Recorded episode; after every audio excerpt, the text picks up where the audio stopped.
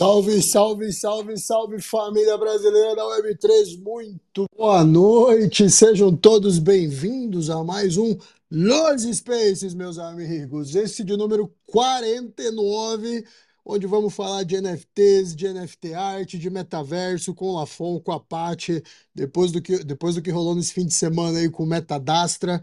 Coisa linda. E aí, Bagreira, e aí, Pevidex, fala pra mim se eu tiver din-din, se eu tocar no seu radinho, você vai gostar de mim ou não, papai? Fala, Lipe. Pô, e fora o. Gente tem que falar também desse mercado maluco aí, né? Inclusive, deixa eu só soltar uma coisa aqui antes de chamar o Felipe. Vamos! Bitcoin, vamos! Pelo amor de Deus, sai zica. Sai zica, chega de queda. E aí, Pevidex?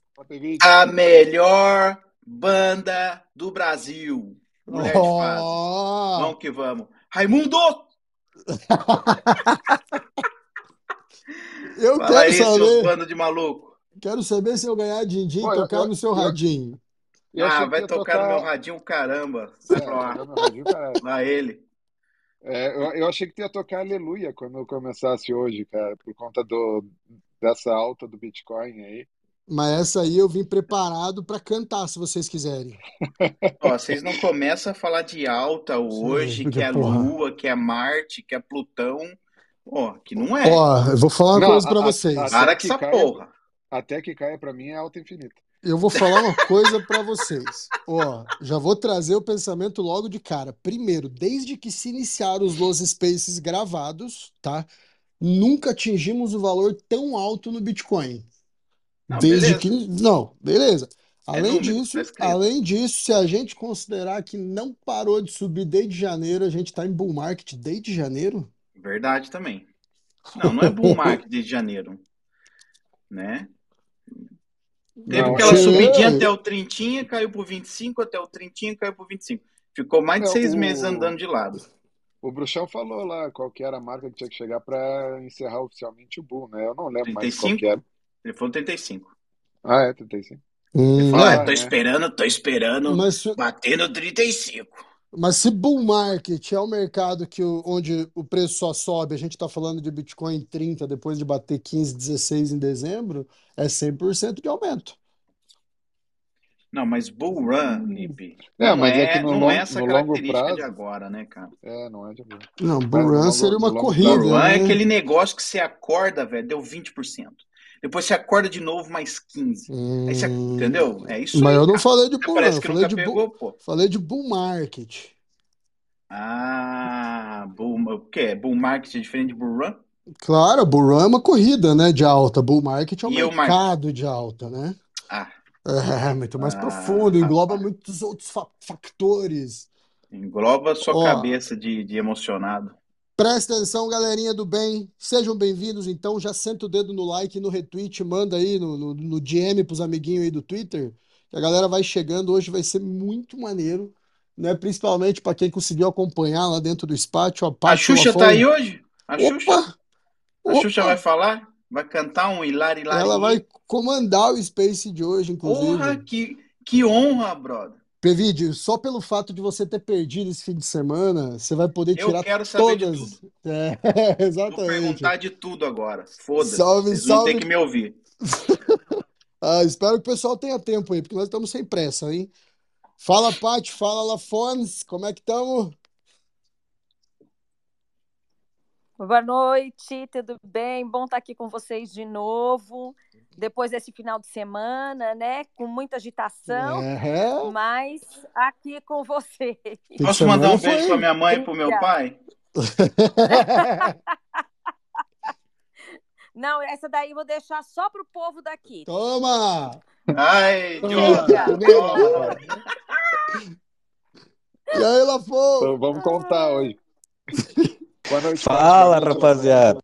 Boa noite, Bagre, Pevide, Lipe. Olha aí, só que vocês conseguiram colocar eu e a Paty no palco. Vocês conseguiram Lafon, arrastar a Paty, rapaziada. coisa, sempre entrou, vocês...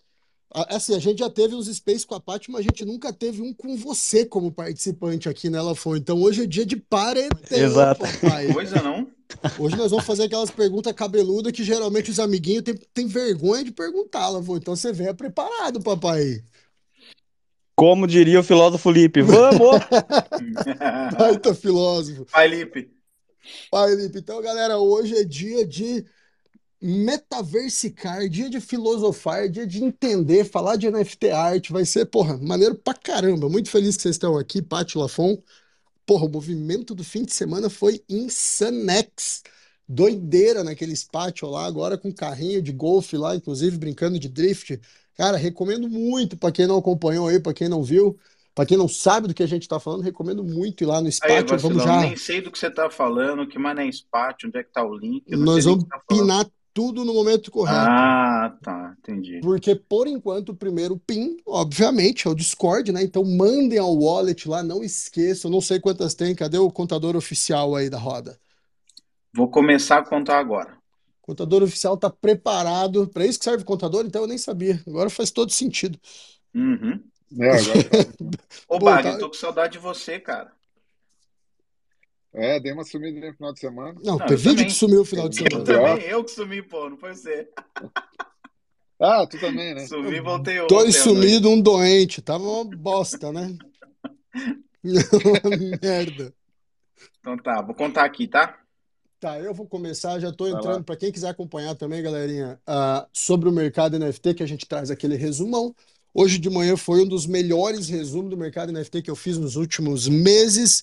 Então, porra, fiquei muito feliz, muito animado, tá? Ah, o movimento que o mercado fez hoje, ele está confluindo com aquilo que eu sempre esperei. Então, uh, isso me mostra que realmente eu posso estar certo nas minhas análises. Então, me dá até um pouco de conforto, um pouco de, de tranquilidade, tá? Porque a gente viu um aquecimento muito forte no mercado cripto, que, embora alguns esperassem, muita gente realmente não esperava, né? Uh, não acreditava que ia vir com tanta força, enfim, de qualquer maneira, qualquer que seja a, a maneira, mas o mercado veio com muita força para cima, com bastante liquidez. Então, cara, é, estopando, liquidando muita gente, muita compra mercado. A gente está falando de mais de bilhão de dólares em compras ontem com aquela subida por, por FOMO, né? Então, isso é muito impressionante. Depois de uma baita de uma queda que a gente teve há um mês e pouco atrás aí, onde liquidaram-se quase, sei lá quantos foi, 2, 3 bilhões de dólares de venda a mercado e mais liquidações. Foi onde a gente pegou o Fundeba de 24 mil ali no Bitcoin, né?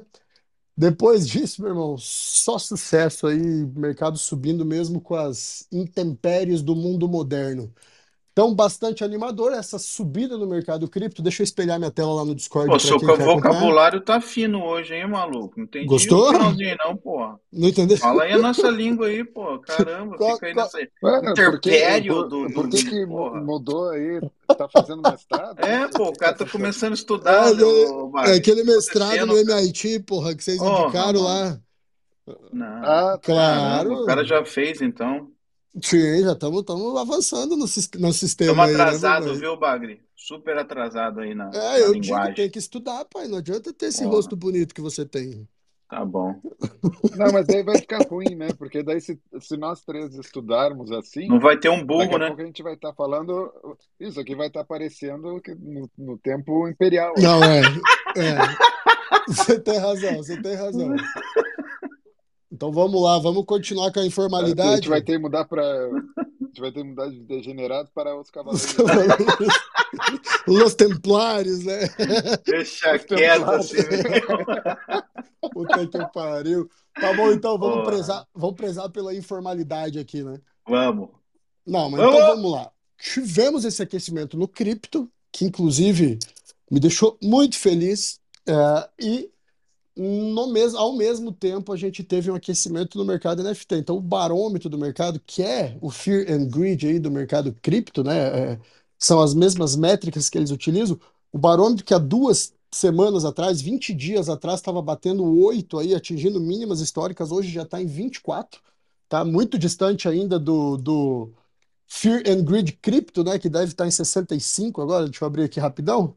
67, né? Então, porra Tá tendo muita animação no mercado, que para mim é um indicativo perigoso, tá? Quando a galera tá muito otimista, geralmente a gente toma na rabiola. Então, um pouquinho perigoso, mas mesmo assim o que me animou bastante foi aquecimento violento no mercado cripto, tá? Batendo mais de 100% de evolução em relação à última semana, quando estava em 12, com uma demanda compradora maior que a demanda vendedora, ou seja, demonstrando interesse nesse mercado.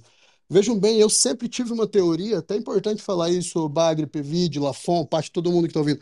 Eu sempre tive uma teoria que o mercado cripto ele precisaria aquecer muito para que a gente passasse de Bitcoin para Ethereum, para shitcoins, altcoins e depois ia refletir no mercado NFT. E hoje eu já começo a pensar que a gente vai ter uma evolução mais rápida, tá? Porque, pô, refletiu muito rápido aqui, a gente teve uma evolução muito grande de market cap na última semana nos últimos sete dias foi, olha, só de volume quase 62% por cento de aumento e market cap quase 10% de aumento. Então, é bastante expressivo para um movimento tão rápido do mercado cripto, sabe?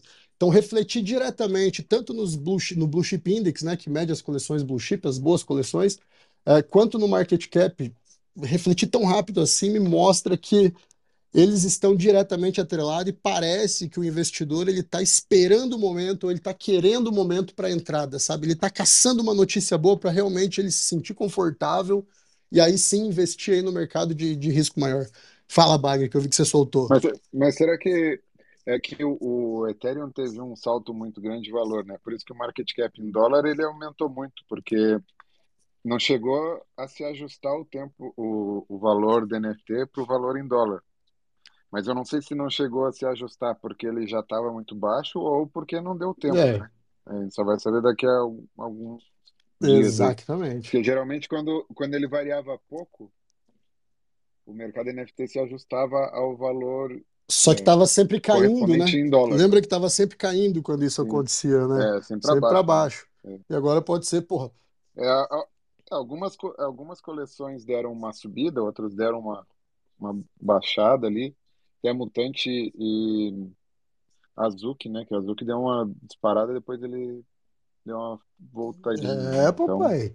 é, tá difícil de, de analisar É, mas sabe o que que é a parte boa? E é uma, uma dúvida que permeia. Ah, viu? Pega a vídeo. Permeia. Não, uma, uma dúvida que a Ah, Eu galera tô ficando tem incomodado, brother. Se você continuar, eu acho que eu vou Cara, eu sair que, fora. eu Ô, que, Bagre, ajuda. cara, não, eu, eu tô achando, ô, ô, PVD, eu acho que é o chat GPT que tá falando com a gente Ele aqui, tá né? traba... ele voltou a É trabalhar, algum, Wagner. Foi isso, porque ele tá lendo muitos relatórios paradas lá e ele tá adquirindo nova, entendeu? Habilidades aí ah, fonéticas. entendi. Boa, é Porra. possível, é possível. Porra, não fala difícil, caralho, senão eu vou sair dessa porra aqui. Cara, o que que Deixa é a Xuxa isso? cantar aí pra nós, vai, dá um, dá um break. Pro, Ó, uma proceda, coisa boa, até é, uma, uma dúvida, dando continuidade aos debates, né? Uma dúvida que permeia a galera aí. Veja bem, porra, se o Ethereum subir tanto, né? Suponhamos que o Ethereum realmente atinja aí o 4 mil dólares, 5 mil dólares de novo. Pô, a galera não vai querer pagar 15, 20 Ethereum no NFT. Meus amigos vão, tá? Então a gente vê aí que o Ethereum teve um salto para 1.784 dólares nesse momento e a gente teve um aumento de 60% no volume de transações em NFTs. Então, sim, tá? Esse Ethereum ele já está bastante tempo aqui. Tem muita gente que tem muito Ethereum que foi comprado a 20, 30, 40, 50 dólares, 100 dólares, 200 dólares. Então, é um pouquinho menos dolorido para essas pessoas gastarem, às vezes, 20, 30, 40, 50 Ethereum em um ativo, tá? Doído é para gente que compra Ethereum a 1.700 dólares e ainda paga 5, 5 reais no dólar, né? Então, isso sim é doído. Mas esses caras que compraram, compraram lá atrás não tem problema nenhum em torrar esses Ethereum. E lembrando, são 170 milhões, salvo engano, deixa eu ver o supply total aqui. Desculpa, 120 milhões de Ethereum que existem, tá, gente? Então, esses 120 milhões de Ethereum, eles estão na mão de pessoas, tá? Estão na mão de instituições, eles estão loucos para gastar. Como eu disse, eles estão doidos para achar um motivo bom aí para entrar no mercado. E refletiu rapidamente no mercado NFT, o que me animou bastante. Então, a gente vê muito volume aqui em PFPs, né? 32 mil Ether de volume, caramba, aí nos últimos sete dias. Uma evolução gritante. No total aqui, inclusive, está apontando a 40.694 Ether no total, sendo que 32 mil Ether só para PFP, né? Arte aí com 4 mil Ethers de volume e utilitários com 4.200. Mas liquidez muito mais em games aí, arte e IP nessa semana. Então, dos projetinhos aí, só para a gente pegar o volume, para vocês entenderem o quanto aumentou. Não sei se vocês lembram de toda terça quando a gente traz aqui, mas geralmente a gente vê 4, 5 milhões de dólares em transações só nos Body Ape, mais 2, 3 milhões de dólares em transações nos Mutant Ape, e assim vai, né? Que são os, que, os dois que sempre lideram aí o ranking de volume. Nessa semaninha bacana aí, a gente está vendo 15 milhões de dólares em transações só em Body Ape, são 9.345 Ethereum e 5 milhões e 800 mil dólares aí em Mutant Ape. Então, somando os dois aí, a gente está falando de quase 21 milhões de dólares só em Body Ape e Mutante nos últimos sete dias. Azuki ocupa a terceira posição aí com 3,6 milhões de dólares. Outro dado interessante aqui, ó. Azuki teve um up de valor de floor, né, de 4,35, foi para agora, nesse momento, a 5,1, chegando a bater 5,29, ou seja, teve um up no seu valor de um Ethereum inteiro, né, de 1.800 dólares e 1.785 dólares, em sete dias com apenas 3 milhões e 600 mil dólares em movimentações, o que equivaleu aí a 427 vendas. Então, gente, muito importante, isso se encaixa naquilo que eu falei agora há pouco. Eu acho que vai ser mais rápido para o mercado NFT se reacender depois que o mercado cripto se confirmar em alta, tá? Não estou falando que se confirmou ainda, mas vai ser muito mais rápido. Somente 3,6 milhões de dólares fizeram o preço do Azuki subir de 4 pontos. Deixa eu voltar aqui. 4,35, bateu 5,29 e agora está em 5,1. Então, se for considerar o preço de agora, 0,7 Ethereum de, de, de up com 3,6 milhões de dólares. Lembrando que ontem, a título de comparação, tá? Quando a gente teve aquela puta alta do Bitcoin, a gente teve compras a mercado, ou seja, gente comprando porque achou que realmente o preço não ia parar de subir, de mais de um bilhão de dólares. Tá? Então, de comparativo, só para relembrar e deixar fresquinho na cabeça de todo mundo, 3,6 milhões fizeram o Azuki ganhar um Ethereum de Flora, e ontem em Bitcoin a gente teve mais de um bilhão de dólares em compras a mercado. Então são números impressionantes do Bitcoin, Mafrem. Que delícia isso aí, é gatilho de vendas, tá? A título de curiosidade também. Vamos lá, empréstimos da Blur, para a gente finalizar a parte mais técnica de NFT aqui. A gente se mantém muito semelhante. Esses empréstimos têm uma tendência grande de de reduzir a partir do dia 20 de novembro, né, que é quando encerra aí a Season 2 da Blur, que é o que os grandes baleias NFTs estão fazendo, eles estão farmando muito ponto na Blur, vão ser disponibilizados, salvo melhor juízo, 60 milhões de dólares aí na segunda Season da Blur, a moedinha da Blur subiu 25% de ontem para hoje, isso que teve uma quedinha agora, então tá dando um puta up, então a galera tá aproveitando esses últimos 30 dias aí, que tem últimos 25 dias, para fazer empréstimo, para farmar, para fazer trade em NFTs, para comprar, vender, aceitar oferta, fazer tudo o que é possível para acumular pontos, tá? Lembrando que o primeiro season da Blurry foi um puta de um sucesso, então por isso que a galera tá bastante empolgada. Mas em relação à semana passada, a gente tá bem estático, tá? São 3.100 empréstimos ativos nesse momento, com 7.354 Ethereums é, em empréstimos ativos. Então eu prevejo, tá? realmente uma redução no número de empréstimos, uma redução no número de, de flip maluco de baleia assim que a gente acabar encerrar esse segundo season de farm de pontos do airdrop da Blur. Acho que o mercado NFT pode aí, lógico, se o mercado cripto permanecer animado assim, com suas correções naturais, mas apontando para cima, com boas notícias vindo aí e tá todo mundo esperando isso, eu acho sim que a gente pode ter uma, um início de reversão de tendência já por agora e pode começar a ver o mercado ganhando força novamente a partir aí de dezembro de 2023. Fala comigo, Bagre.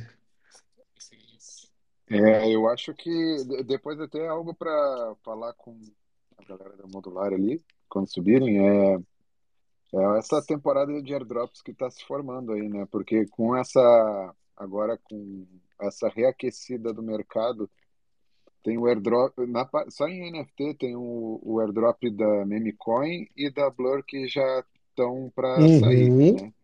Fora todos os airdrops que já estavam engatilhados lá e estava só aguardando uma aquecida do mercado que vão vir junto aí, né? Tudo vai ser tudo para agora aí, provavelmente para os próximos. E é legal que os caras já se programam, né? Parece que para finalizar, como se tivesse alguma informação privilegiada, que soubesse que o mercado ia aquecer ali, é incrível, né? E eu acho que sim, ninguém vai querer perder essa onda, e se essa onda for muito grande, for um tsunami, cara, a galera vai surfar bastante, porque, nossa, quando o mercado começa a aquecer, farm de airdrop, shitcoin sendo lançada, vira uma loucura, né? E os guys gostam, né, de farmar dinheiro. Olha a onda, olha a onda. Olha a onda. Quem, quem já dançou? É. Pô, eu, não é do tempo eu já, eu já tava aqui no. Mesmo, né, eu já tava aqui no. Vou te pegar! Não, é, é, que hoje, com essa linguagem rebuscada, tu teria que cantar Vou pegar. É, mas... Ou melhor, né? Pegar-te-ei. Ah, para, para, Fala aí, papai. Talk to me, my friend. Ó. Então, senhoras e senhores, ó, sobre NFT é isso, tá? Então, tô muito otimista, tô muito otimista no mercado cripto também, não vejo motivo para correções. Então, se a gente continuar assim, com esse Fear and Greed lá em cima, ah, meu amigo, tudo de bom para acontecer nas nossas vidas. Foi Hum. O cara número 24. Só falta um lá para mandar o wallet. Então, senhoras e senhores, só falta um. Corram, tá? O Discord já tá aqui em cima, é uma NFT gratuita. Inclusive, acho que essa é a 19, hein? Na próxima é a 20, na próxima já é um sorteio de 100 doletas. Então não vacila não, Fulanex. Não, não é de 100 doletas, não. É de quê? É de 101. Lembra que a gente falou que cada ah, um aumenta, né? Um pouco. É, pô, 101. Tá justo, tá justo. Ô, Gás, antes de eu passar e antes da gente começar com metaverso, NFT art, eu tenho certeza que você subiu aí pra fazer uma graça. Fala comigo, Gazeira.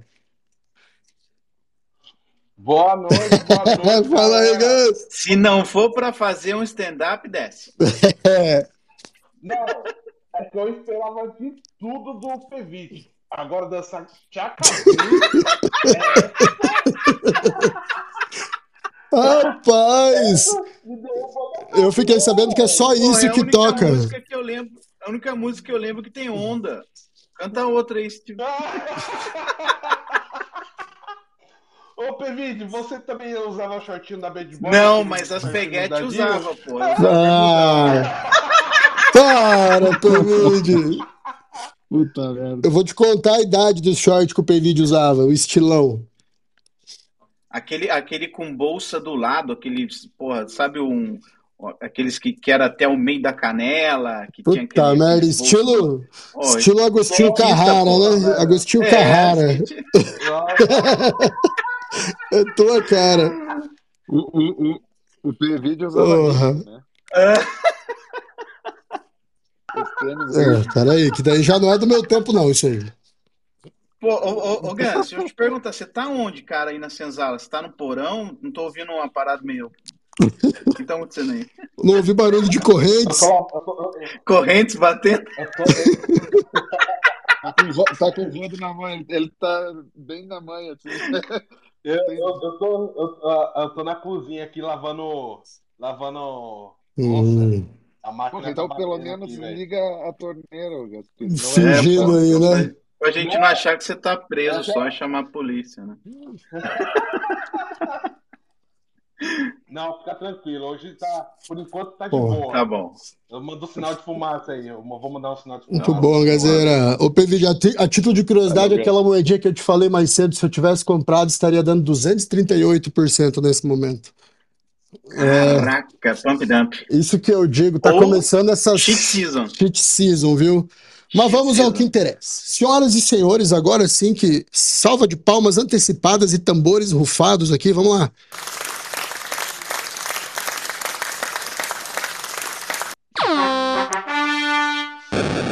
Vamos puxar sem mais Preciso arrumar delongas. outro soundboard pra mim no PC, não tem como, cara, ativar os bonecos aqui. Então entra pelo celular, porque sem o soundboard não é a mesma coisa, né?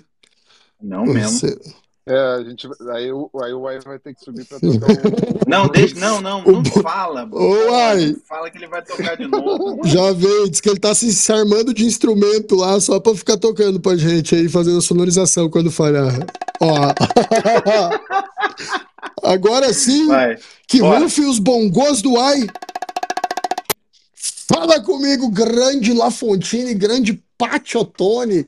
Porra, tô acompanhando o desenvolvimento de vocês aí desde o começo, aí, galera. O Ué, cara tá full time, né? Porra! E aí, Lafon, e aí, Paty, como vocês estão?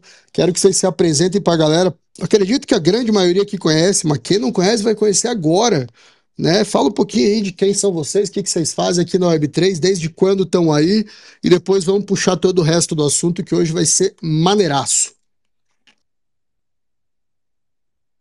Paty, vamos combinar que você sempre começa, amor? Sempre um cavalheiro, né? E justo aqui no Space dos Degenerados. Não, mas o Lafon é do jeito dele, a gente tem- eu aceito, eu aceito, Lafon. Eu aceito.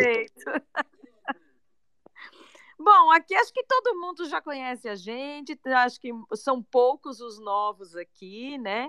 Mas, bom, a- a- eu sou fotógrafa, né? Estou há um ano e meio aí na Web3, adoro esse mercado, ah, suas análises aí, Lipe, estou sempre tentando aprender, né? E todo dia a gente aprende alguma coisa. E agora, com a Cidade das Artes, está mais gostoso ainda, né? Porque a gente está vivenciando uma experiência totalmente diferente, né? Mais imersiva, a gente acaba brincando ali também. Então, tá muito gostoso. Tá vendo, como o William fala, toda essa vizinhança digital junto e a gente querendo, né, compartilhar tudo isso. Então, tá muito, tá muito bacana, tá muito Ô, gostoso. Paty, quanto tempo já que você tá em Web3? Você falou que é fotógrafa, né? Quanto- 200 anos. Tá nada! Tá nada! Tem o quê? Um ano já, Paty? Mais de um ano? Um ano, é um ano e pouquinho, quase um ano E, e Paty, meio. vamos lá, só pra pegar Ela esse gancho. tudo para viver o Web3, Lipe. É isso mesmo, Paty? Foi Tá tudo. vendo? Um grande exemplo para você. E o Exatamente. que, que você me diz, Paty? O que, que você me diz? Porque, vamos lá, para melhorar ainda, quanto tempo já você é fotógrafa em vida real, né? Em IRL, real life? E, e agora a gente já sabe que você tem um ano de Web3. Que, que você me diz? O que, que você me diz das, das perspectivas, das oportunidades? O que, que você enxergou nesse meio tempo aí? Bom, ah, eu comecei em 2010, né? Que eu fiz um curso de dois anos em fotografia, depois que me formei, aí eu já fui para a parte do mundo físico, o que é muito complicado, né? Em relação a galerias, a você estar realmente aí no mercado, enfim, a competição é difícil, né? E principalmente que é um mercado muito competitivo. Uh, todo mundo também se acha fotógrafo, é, é, é, complexo o negócio, né? E quando eu vim aqui para a Web3, eu vi uma outra dimensão, uma outra coisa, né? Achei que a gente podia estar uh, tá ampliando isso. Um artista, por exemplo, no caso, ele está com uma galeria a céu aberto, né? Sendo que esse mercado ainda praticamente nem explorado foi. Uh, eu entrei, já estava no mercado de baixa, né? E, e, ouço vocês, outro, ouço outros uh, que falam a respeito do mercado da Web3, enfim, acho que a gente está indo uh, para algo bom, né? Espero que dure aí um bom tempo. Então, agora está chegando a oportunidade. E acredito também que quem está nesse mercado de baixo agora construindo são aqueles que vão se dar bem agora no mercado de alta né? Porque a gente está resistindo nisso tudo. A gente está construindo, uh, só para você ter uma ideia, a gente, uh, com, a, com a, a, ideia da Cidade das Artes, ela tem a ver com a comunidade Adastra, né? Tem tudo a ver com o conceito que o William criou, né? Até mesmo esse termo de vizinhança digital, enfim. Né? E quando uh, começamos, eu e o William, foi, uma, foi quase um encontro que foi crescendo e ampliando, né? A nossa sinergia de trabalho é muito boa. É, quando a gente começou a fazer aquilo tudo, as ideias surgem praticamente de ambos, né? Aonde a gente vai criando, vai construindo, e, e, e o que a gente acredita é, é, é, que, na verdade, nós estamos assim entrando num processo de uma experiência para todo mundo, né? Uh, uh, tão é, é, tão como é a Web3 tem que ser mesmo, né? E, e que isso está deixando a gente, assim, contente, né? Com todo esse resultado. É, poxa, não tem nem seis dias, vamos falar assim, que a visualização passou para mais de 1.600, 1.600 visualizações. Então, a gente construindo junto, as ideias foram surgindo, uh, trabalhando. O William já tinha essa cidade no roadmap dele, né? E, e, ele foi cada vez mais aperfeiçoando isso e a gente conversando, enfim. É, é, eu acredito que nós entramos numa outra etapa, né? O que, na verdade, o mundo tradicional não poderia estar trazendo para a gente. É, é uma outra realidade e uma realidade melhor para todo mundo, com muito mais oportunidade, aonde você pode ter ali conhecimento, informação, arte, cultura, enfim, compartilhar tudo isso. Você cria essas oportunidades, você cria network, você brinca também, porque agora com esses carrinhos lá tá uma delícia tá andando É por lá. muito bom, né? Então, é muito Aí. gostoso. E- Por que Pode- William já- Lafontine? Porra, Ué, Empate ou Tony? como é que eu vou. Entendeu? Da onde surgiu isso Olha, aí? Ah, Da onde que, que se entrelaçaram aí numas ideias e por que que foi com esse cara? Bom, eu faço gente- minha, eu faço minha declaração de amor porque a. Paty ela é muito, é muito humilde nesse momento. A Paty, ela é, ela é excepcionalmente de longe uma das melhores pessoas que eu já conheci para trabalhar na vida. no sentido de que ela é uma excelente curadora, uma excelente profissional, ela é eu nunca vi a Paty é, diminuir ninguém, diminuir o trabalho de ninguém. Quando eu comecei, Pevide, a gente estava trabalhando ali na primeira exposição da Art Fusion, quando eu conheci, tive a felicidade de conhecer a Paty, que por sinal, quando eu entrei no grupo dos artistas e fiquei quieto, ela foi a primeira pessoa que percebeu que tinha alguém novo. Eu já estava na Web3, ela me cumprimentou e falou: quem que é esse ET que chegou aqui? É novo, toda solista, me recebeu muito bem. Ela foi, de fato, a pessoa que me recebeu na Web3 e dali para frente a gente teve uma energia muito grande de compromisso, de responsabilidade de trabalho junto, de respeito mútuo.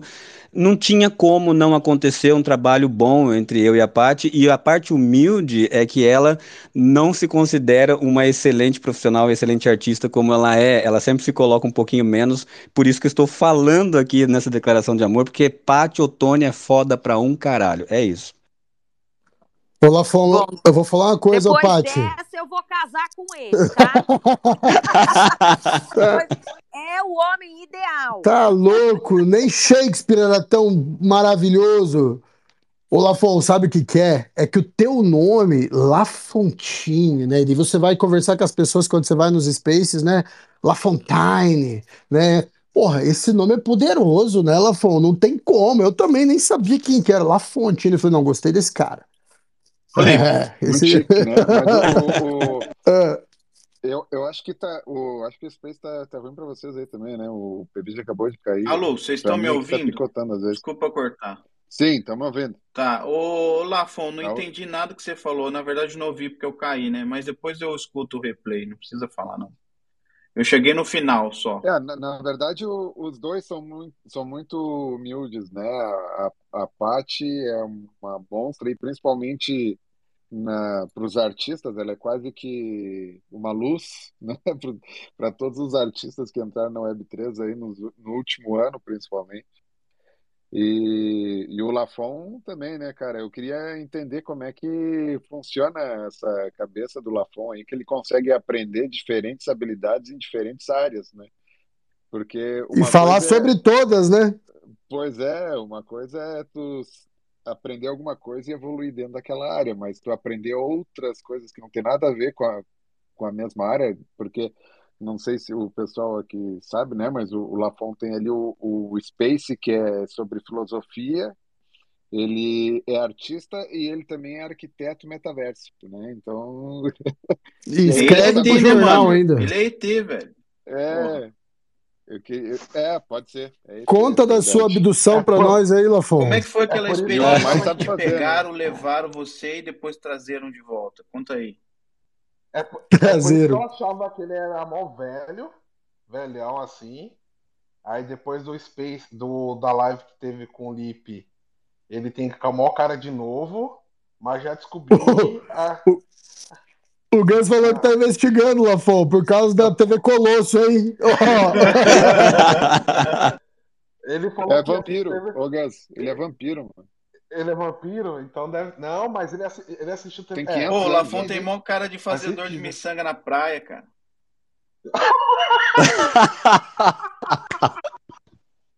Porra, o PVD tem, tem uma habilidade pra destruir. Incrível!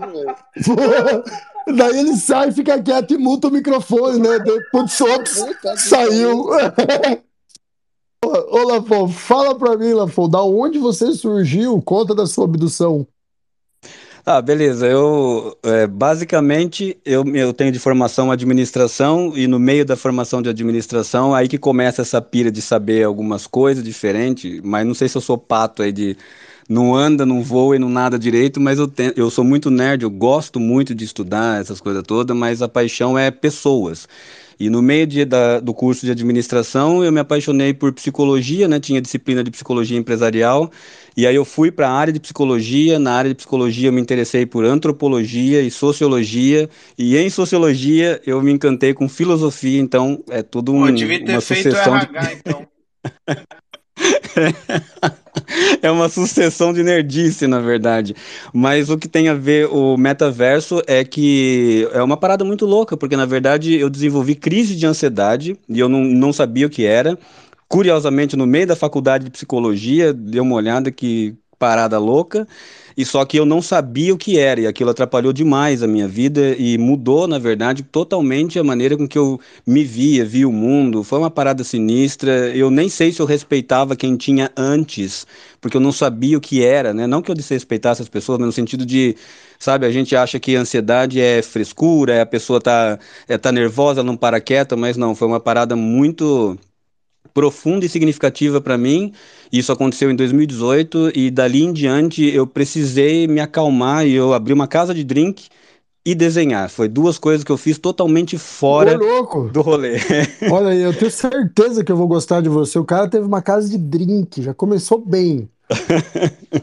mas, é, mas é curioso pensar que eu planejei uma casa de drink porque eu cheguei num estágio de ter ataques de pânico e crise de ansiedade que eu, eu percebi que eu não podia ficar sozinho. Eu já trabalhava em casa, home office, tinha uma empresa e tal, e eu percebi que eu, eu precisava me relacionar com pessoas porque minha cabeça estava ficando muito estranha. E aí eu abri uma casa de drink e na casa de drink eu comecei a perceber o quanto que eu tinha contato com a arte e eu não percebia que a arte fazia parte da minha vida o tempo todo. E nessa tentativa de me expor e de ficar em contato com pessoas, de me obrigar a ter que sair de casa para não entrar em quadros né, mais negativos e tal, Aí, nesse momento, na, na casa de drink ali, eu me encontrei na solução de arte, entendi o porquê que eu gostava tanto de música, que eu, eu toco violino e piano, fiz é, conservatório sobre isso, só que eu não entendia é, exatamente qual era essa, é, a relação com a minha saúde, né? E aí eu percebi que desenhar e tocar os instrumentos me acalmava, e eu comecei a me aprofundar, porque, claro, eu abri a casa de drink e a sorte de um ansioso é que três semanas depois a gente teve que fechar todos os comércios por conta da pandemia. E aí eu tive que encarar uma realidade de ter pego toda minha, as minhas economias, ter que abrir uma casa de drink e três semanas depois fechar, porra. Então, ali com ansiedade, com o negócio, pagando sete pau de aluguel num, num, num, num salão e tal, e da onde que ia vir os recursos, então eu não tinha mais o que fazer, o mundo tava uma merda, todo mundo tava morrendo, era isso, era a coisa mais negativa que eu tinha experienciado, eu tive que parar. E nesse momento de parar, eu fiquei especificamente apenas com arte, livros e música. E isso foi fundamental, a arte foi fundamental para salvar minha saúde mental nesse sentido. Então, aqui está a, a, curiosidade de parecer que eu falo de várias coisas diferentes, porque foi um caminho diferente até chegar aqui. Não sei se deu para ficar claro. Deu para ficar claro. E onde é que entrou o Web3 nessa bagunça toda aí? Podia ter entrado ali na, na, época da pandemia, né? Porque daí eu teria pego um, de repente, um episódio melhor, eu teria mais tempo. Mas nessa de estudar a arte e tudo mais, a minha empresa na Web 2 antes do barzinho, ela era de eu levava empreendimentos pequenos, né, médios e pequenos empreendedores para a internet. Eu estava fazendo esse onboarding. E aí depois que entrou na pandemia, eu pensei, putz, eu me ferrei enorme, eu vou ter que voltar para o meu trampo de internet, até porque naquele momento era a internet que estava rolando, né? E aí, na hora que eu sentei para dar uma atualizada no currículo, ver o que estava rolando no mercado para poder eu restabelecer no, no cenário que estava ali, eu comecei a estudar como que era o mercado, que estava rolando, o que estava mais de demanda, e aí eu dei de cara com o metaverso. Não foi nada com cripto, nada de Bitcoin, absolutamente nada. Eu acho que eu não tinha ouvido nada de criptomoeda. E aí eu comecei a estudar o metaverso a partir dali e eu já me encantei imediatamente, porque como eu estava desenhando, como eu tava, eu tinha sempre gostei de relações de psicologia, daí tinha muita matéria sobre a psicologia em relação, será que vai dar problema com a mente, o metaverso? Aquilo me pegou profundamente porque se encaixou em cada pedaço do que, eu, de que, do que definia eu, por exemplo, até ali. E eu mergulhei de cara. E no meio do metaverso, ali para resumir, eu encontrei um cara que pediu, um cliente, ele pediu para fazer uma galeria de NFTs. Eu já tinha visto a, a, sigla ali no metaverso e tal, mas eu não tinha me atentado a isso. Então, para poder entender e antes de entregar um serviço né, meia boca, eu sentei para estudar o que era NFT. A hora que eu descobri o que estava rolando por trás daquilo que era NFT, eu falei, mano, esse é o meu mundo. Eu nasci para isso e desde então estou aqui e essa semana estou fazendo um ano, inclusive. Nesse, nessa época aí, tu, esse projeto já era de metaverso. Tu já entregava ambiente em metaverso, é isso? Sim, eu comecei, é, eu fiquei um ano ali no metaverso antes de saber o que era Web3. Uma curiosidade, né? Metaverso e Web3 parece que andam separados. E, e é. É, qual foi? Já era Spatial na época ou era um outro? Já, já era Spatial. Eu, eu, o primeiro espaço que eu conheci foi o do Mozilla Hub, né? O, a Mozilla Firefox, a empresa Mozilla, ela tem um metaverso. Aí eu conheci o Mozilla, eu trabalhei ali um tempo, mas não gostei, mas o Spatial eu me apaixonei imediatamente, porque ele está em constante evolução, né? Desde 2012.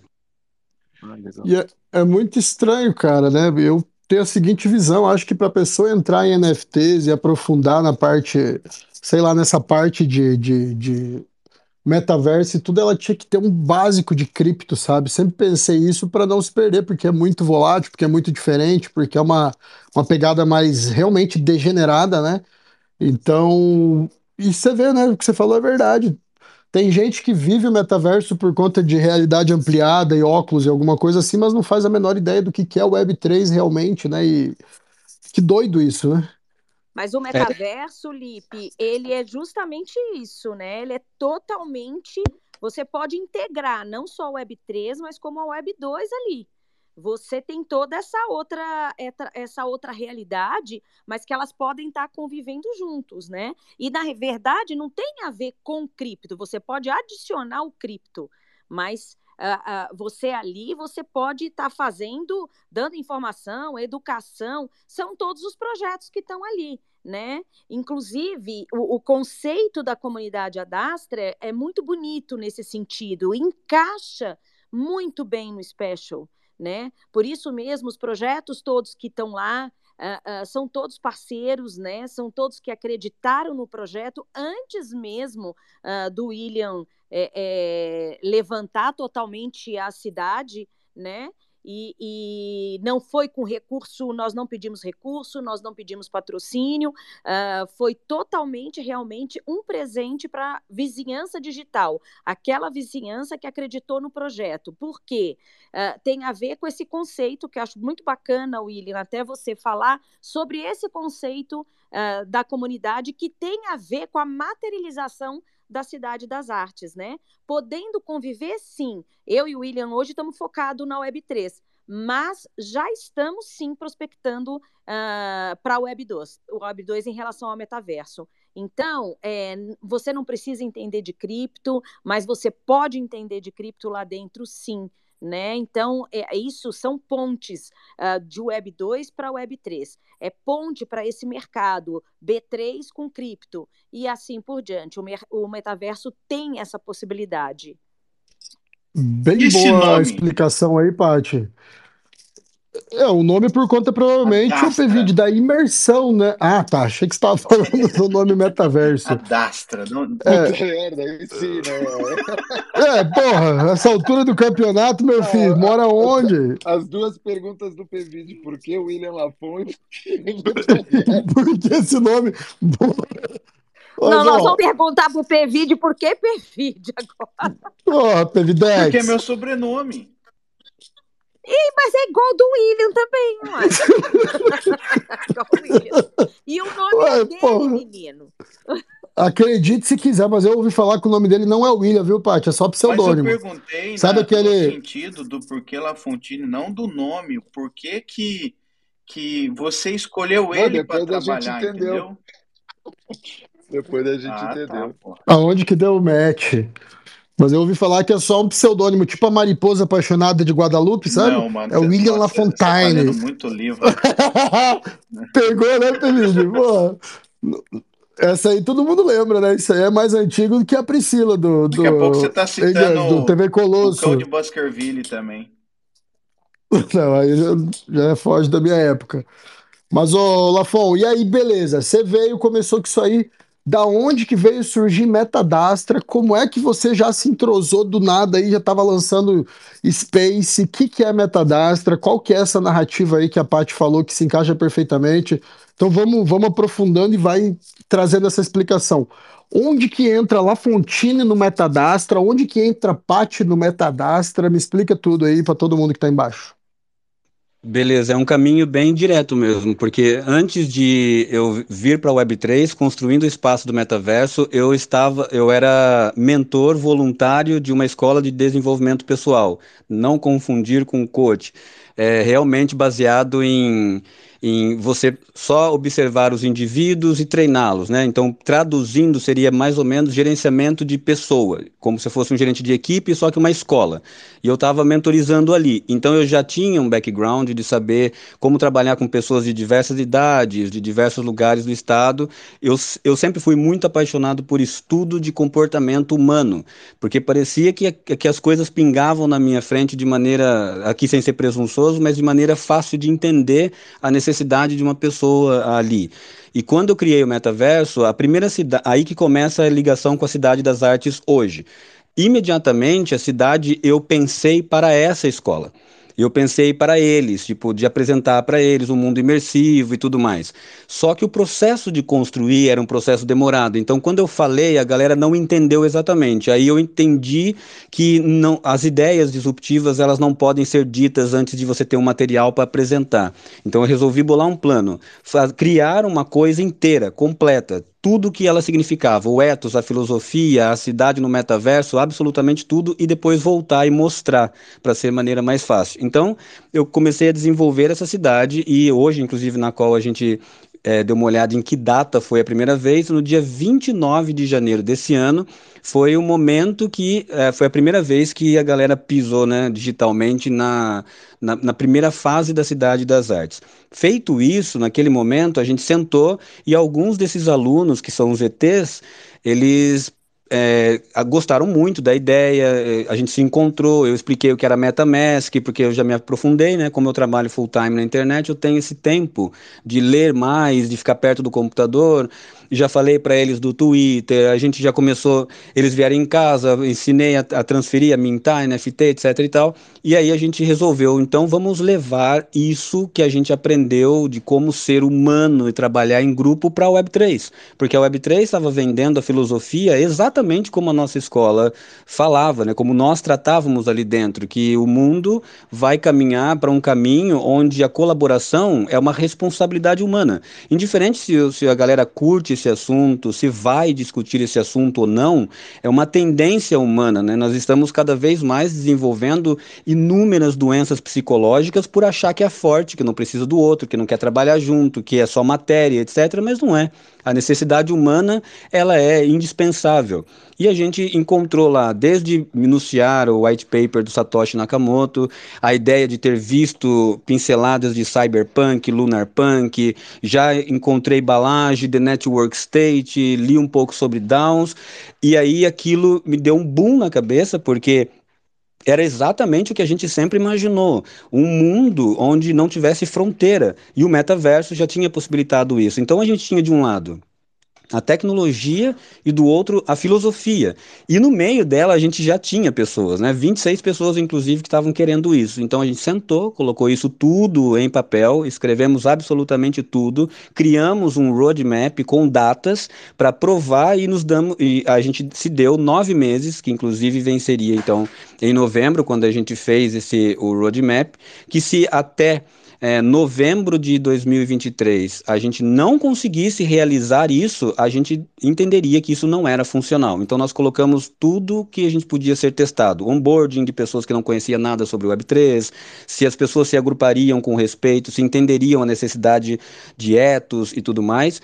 E aí a gente foi desenvolvendo esse processo e por fim onde que chega na Cidade das Artes e na Dastra, e aí responde até a pergunta do Pvídeo, a, a palavra Dastra ela parece ser uma, uma palavra muito diferente, mas é, ela tem a ver com por que nós escolhemos o ET na coleção. Existe uma frase, uma citação latina, é muito nerd essa parada, né? Mas existe uma citação latina que diz per aspera dastra, e a dastra, ou a dastra per aspera, né? Dos dois lados também está certo, que significa literalmente por caminhos ásperos se chega até os astros. A ideia é que pelo caminho mais difícil você consegue realizar coisas importantes. Então, a dastra significa é, o, o, inalcançável, o universo, o cósmico, a, a, as estrelas, mas não nesse sentido místico, mas no sentido de coisa distante. Então a gente se propôs a fazer um caminho, a de criar uma coisa que fizesse valer a filosofia da Web3 na prática, um lugar que desmanchasse concorrências que não que fossem desleais, que as pessoas pudessem se servir horizontalmente, que elas pudessem compreender as outras, ter network, acessibilidade e etc. E a Adastra então, ela se eu fosse traduzir isso para o português, significa provar que os caminhos mais difíceis nem sempre é o melhor que o dador nesse sentido, ou melhor que os mais fáceis, mas uma coisa ele é certo. Os caminhos mais difíceis criam coisas grandes e acertam pessoas sim, e a gente se experimentou isso. E no, nesse caminho eu tive o trunfo de encontrar com a Paty, que também era uma buscadora silenciosa da mesma ideia. E a gente se encontrou e foi match nesse sentido, né? Não teve como fugir. Olafon, muito bom. Caralho, tá louco. Onde é que entra dentro disso, considerando aí metaverso, Web 2, Web 3, onde é que entra a parte de Web 3 daí? O que, que você planeja aí do Metadastra, inclusive o Meta, né? Metadastra.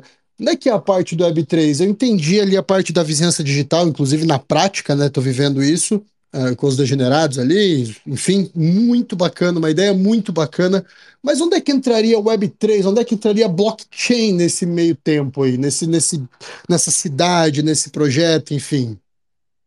Então, o metaverso, ele é um tipo de mundo virtual que ele tenta replicar e simular a realidade através de dispositivos digitais, né? Essa é a definição do que é um metaverso.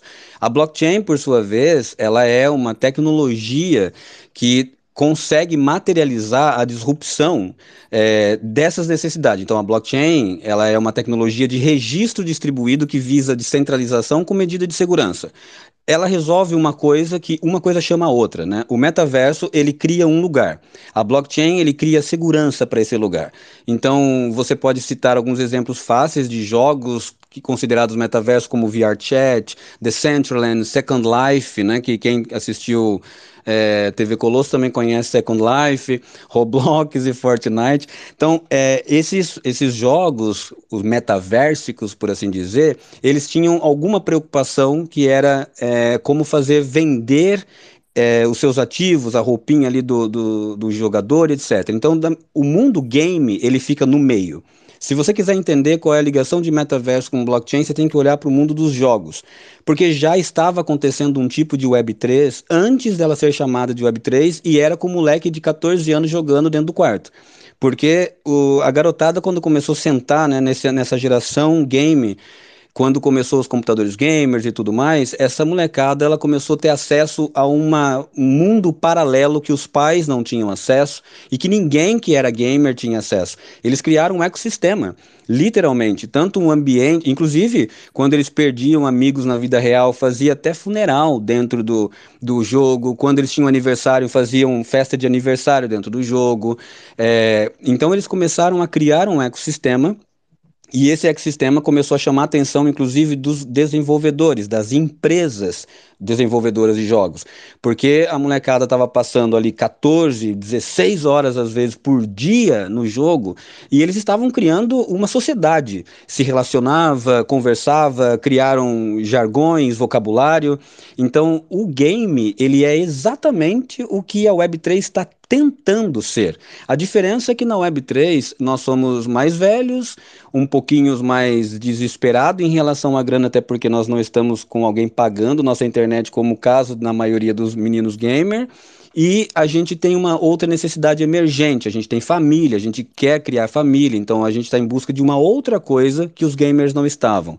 Os gamers, por sua vez, eles estavam em busca só de pertencimento, de lugar de participar de um grupo, de uma guilda no jogo e tudo mais. Então, os gamers são necessariamente, nesse sentido social, pelo menos, a realidade da filosofia da Web3. O metaverso, ele é uma retirada disso. O metaverso, ele vai olhar para o jogo e falar, porra, se a gente criar um lugar que seja um pouquinho mais interessante de para levar para coisas sérias, isso aqui é oportuno, porque olha, essa molecada criou um ecossistema, então o metaverso ele vai nessa direção. E a, block, a blockchain vai em outra, né? A blockchain ela vai criar soluções para tá, e aí eu tenho ali uma roupinha para o meu jogador, como é que eu vendo isso? Onde que isso fica guardado? Com que dinheiro isso se vende? Isso, claro, sem pensar na disrupção cypherpunk e, e a criptografia e tal. Estou falando mais no sentido de tokenização. O, a tokenização está indo para um caminho B, e o metaverso está indo para um caminho A. Os dois estão lado a lado, buscando fazer a mesma coisa, criar um ecossistema onde a, onde a galera sente e possa fazer e se unir com quem quiser, da maneira que quiser e como quiser, né? Que o nome que nós chamamos isso aqui na Web3 é descentralização, autonomia, né? É, é você mandar nas suas coisas, tanto identidade quanto nos seus ativos. E o metaverso e a, a, a, blockchain, então eu termino dizendo que caminhando paralelo, eles estão em busca de recriar esse ecossistema. O problema é que eles não perceberam que um alimenta o outro. Né? E recentemente eles estão notando isso. Tanto que é muito recente a, a união do metaverso com a blockchain. E aí a amplitude da, já tomou uma, uma estratosfera aqui inimaginável, porque blockchain e metaverso são duas, dois pesos gigantes, que não é brincadeira. E eles. E o metaverso é quase que um, uma conexão entre Web3 e Web2, na verdade, né? E Ainda mais se falando de arte, porque tu consegue colocar uma pessoa que está em casa dentro de uma galeria vendo várias artes que por trás disso são NFTs, né? Esse seria o melhor não, exemplo. É, então.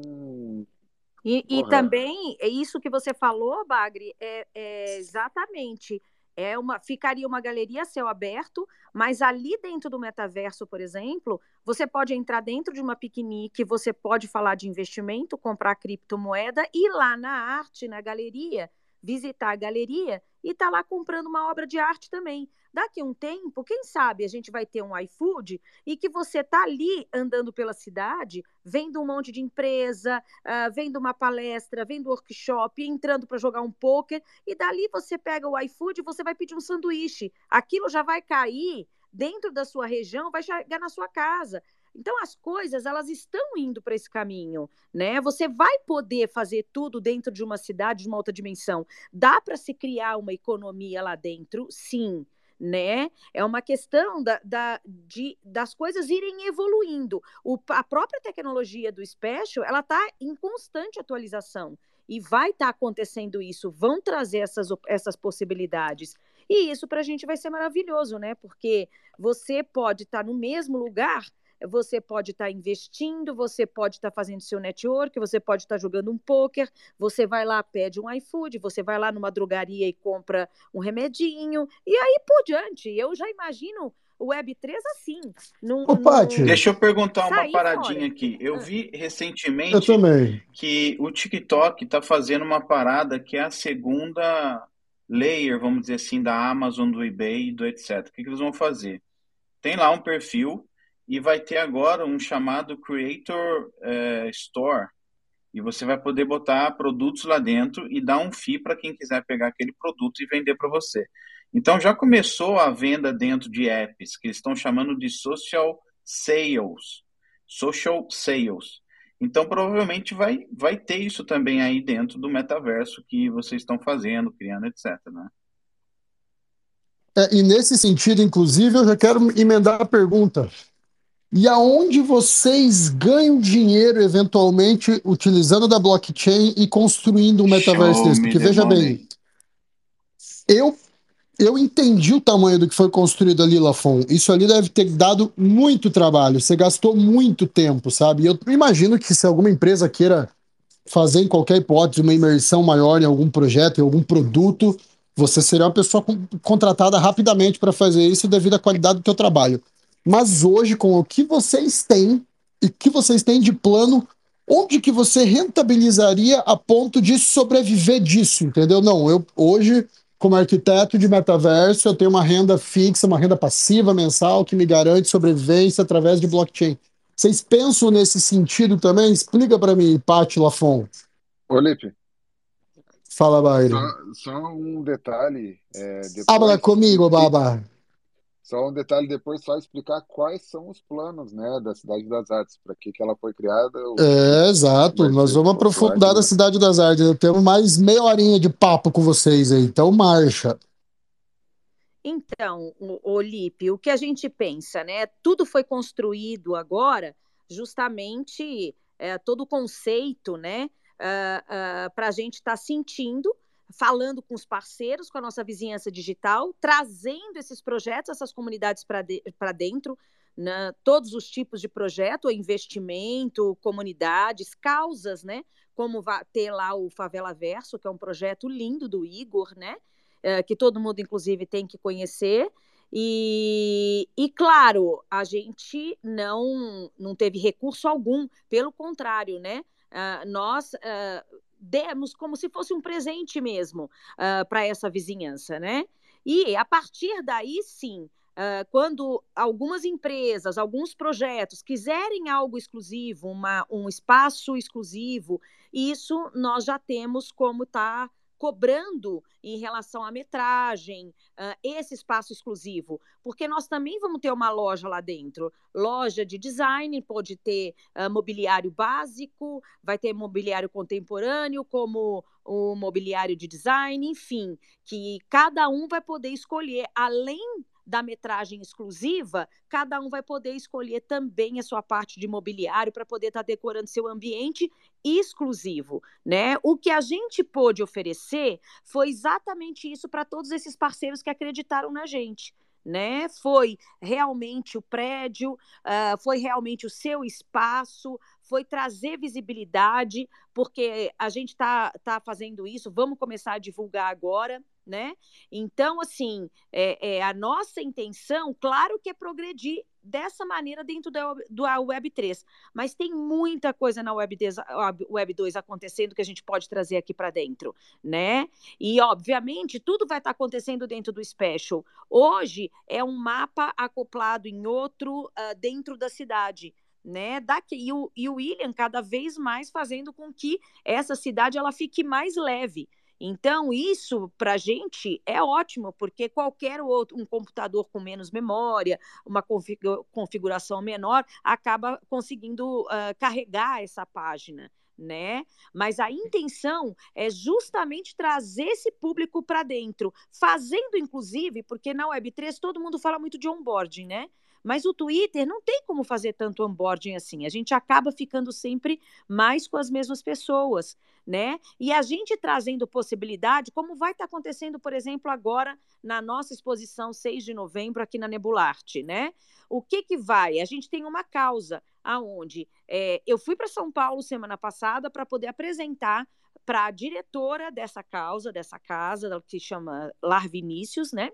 aonde ela é proprietária de uma construtora e que eu fui para poder explicar para os funcionários, uh, para todo mundo que trabalha ali, para quê? Como eles vão estar tá entrando para ver essa exposição por conta de uma causa, eles também vão estar tá entrando nesse meio, nesse ambiente né? Então eu acho que a gente trazendo isso para dentro, a gente acaba fazendo esse onboarding uh, automaticamente. As pessoas vão querer. Aí, por exemplo, vai querer um investimento, procura o Gus aqui da State Together, procura piquenique, entendeu? Para educação, procura o Vini da IBID, enfim, né? Para jogar. Pô, um acaba. Acaba sendo um puta de um hub de forma ultra imersiva utilizando ah, do metaverso, né? Exatamente, e é gostoso porque você consegue inclusive ensinar as crianças. É o caso do projeto do Igor do Favela Verso né? Que é trazer essas crianças para isso. Gente, eles vão ser o futuro. A gente pode não pegar descentralização, porque nem tudo é, é, descentralizado na Web3. A gente fala que é, mas não é. Né? Como o William fala, se a gente for se preocupar com centralização, a gente vai jogar o celular fora. Né? Exatamente. É. Então não existe isso. Mas a gente está indo para esse caminho, a gente tem que buscar esse caminho. Como isso? Com essa geração nova aí, que é, por exemplo, trazer o projeto do, do Igor para dentro, que ele traz as crianças, vai começar a entender de cripto, vai começar a entender de Web3, vai começar a entender como esse universo é grande e pode gerar tanto network, tanta oportunidade, possibilidades para quem tem criatividade também, porque a, o limite aqui é a cabeça da gente. É a É, nossa impo- é o infinito, né? É É o infinito. infinito. Ô, Paty, e nesse, nesse sentido, Paty e Lafon, tá? Pergunto sempre pros dois aí. Vocês já pensaram tanto, o tanto que isso pode divulgar a artista e o tanto que isso pode fazer com que pessoas que têm eventualmente interesse por arte possam buscar de uma maneira diferente, que é utilizando o metaverso? E veja bem, eu vou citar o exemplo. Imagine que o cara é um puta de um fã de arte, mas ele mora lá em Manaus. E Manaus, eu não, desculpa a ignorância, mas não- tem nenhuma, nenhum local de exposição de obra de arte, enfim, e os maiores eventos só acontecem em São Paulo, Rio de Janeiro e Brasília. E é muito longe, às vezes muito custoso para você participar. Vocês, vocês pensam que isso pode ampliar de uma forma infinita para que todas as pessoas ah, que gostam disso, do tema arte, enfim, exposições, seja fotografia, seja telas, né, sejam porra, obras, eh, esculturas, enfim, todas as infinitas possibilidades. Vocês pensam que isso pode trazer um hub imenso, infinito e mudar totalmente o cenário de arte no Brasil aí? Porque eu vejo isso muito Eu grande, acho gente. que, acho que não só Brasil, né? Porque quando tu tá juntando diversas galerias e, e artistas diferentes no mesmo lugar, isso atrai até gente de fora, né? E aí a gente puxa NFT Art, que é um puta de um sucesso. E o Spatial, a gente- vocês já fizeram lá, já teve um evento, sei lá, 30 obras vendidas em um, dois dias, alguma coisa assim, eu posso estar errado nos números.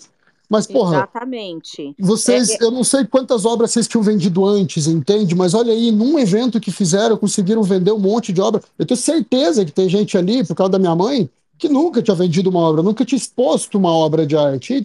Tiveram E- obras vendidas ali, né? Exato, é, é aquilo que a gente fala, que geralmente ah, vocês escutam muito aí na Web3, é a democratização real da arte, né? Nesse sentido.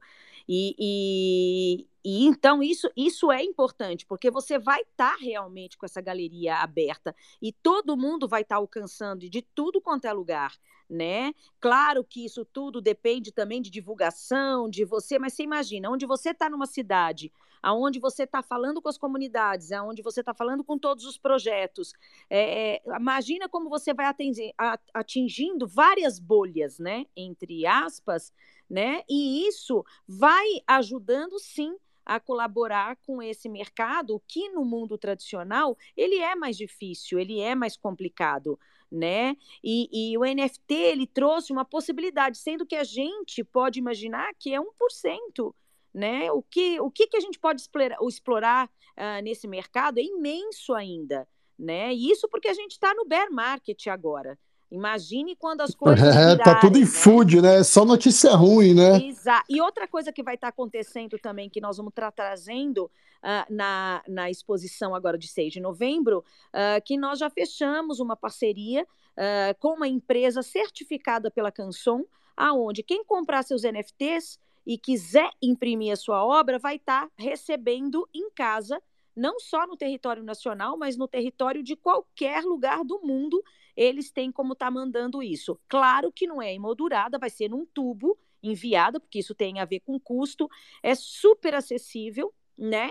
Então, uh, só claro, vai depender, o valor das obras vão estar lá, uh, são medidas certas, Uh, mas só vai estar tá dependendo o valor do frete, dependendo da localidade da pessoa. Quer dizer, isso nós já estamos fazendo com que a pessoa compre um NFT, ela já consiga imprimir a sua, a, o seu NFT dentro da sua casa. Então, a gente vai acabar com a, a, dificuldade que nós artistas temos de vender a nossa obra no mundo físico, no mundo tradicional, nas galerias ou com os arquitetos e seja lá o que for. O NFT ele abre essa possibilidade, primeiro pelo valor.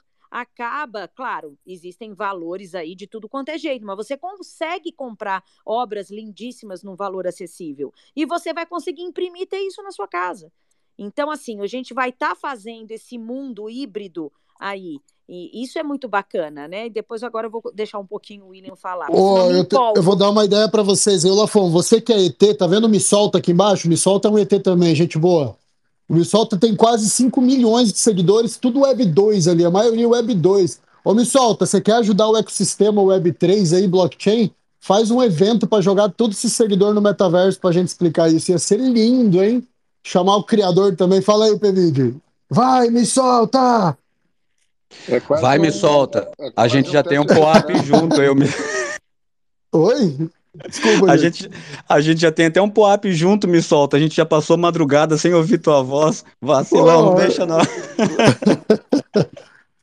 Uma porra.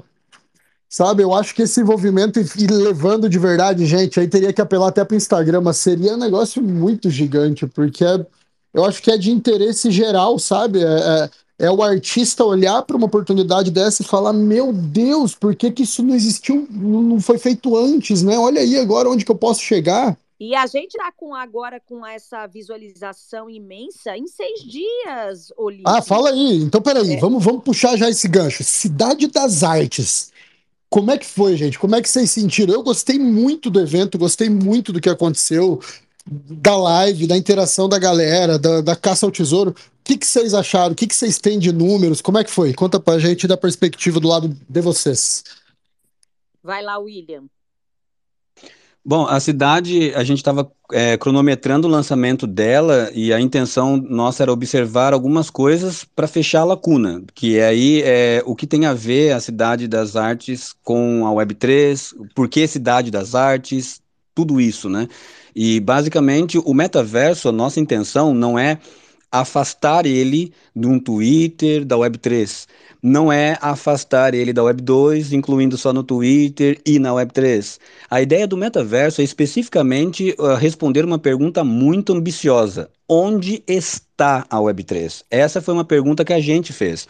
Tipo, o que é a Web3? É o Twitter? Sabe? O que exatamente é a Web3? Claro, internet, a gente também não tinha essa. a gente também não, não tinha. é, agora você pode se defender que você não está conseguindo, né? A gente também não tinha essa resposta né, na época da internet. O que é a internet? Só que quando veio a que a gente chama de Web 2.5, a internet interativa, quando a gente saiu do blog para uma situação onde você conseguia curtir, compartilhar e comentar, aí a gente começou a chamar de internet as redes sociais. E existe o que o Previd estava falando, inclusive, hoje, né? Existe o Fluencer Economy. Existe uma economia nas redes sociais voltadas para as pessoas que mantêm ligados os indivíduos nas redes sociais. Então, hoje a gente sabe onde está a internet. A internet é o Instagram, é o YouTube, é o TikTok, enfim, as redes sociais, elas provaram né, responder essa pergunta. A Web3 não conseguiu responder essa pergunta ainda. E para além disso, a gente, como participante da Web3, a gente tem uma necessidade.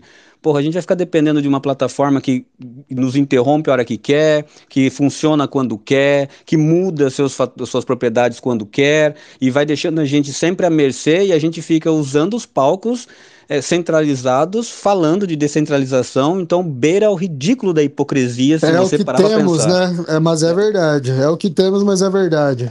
Exato. Aí, aí... A, gente, a gente usa duas, três funcionalidades específicas que tem, que seriam conexões com o wallet para dizer que é Web3, né? Uhum.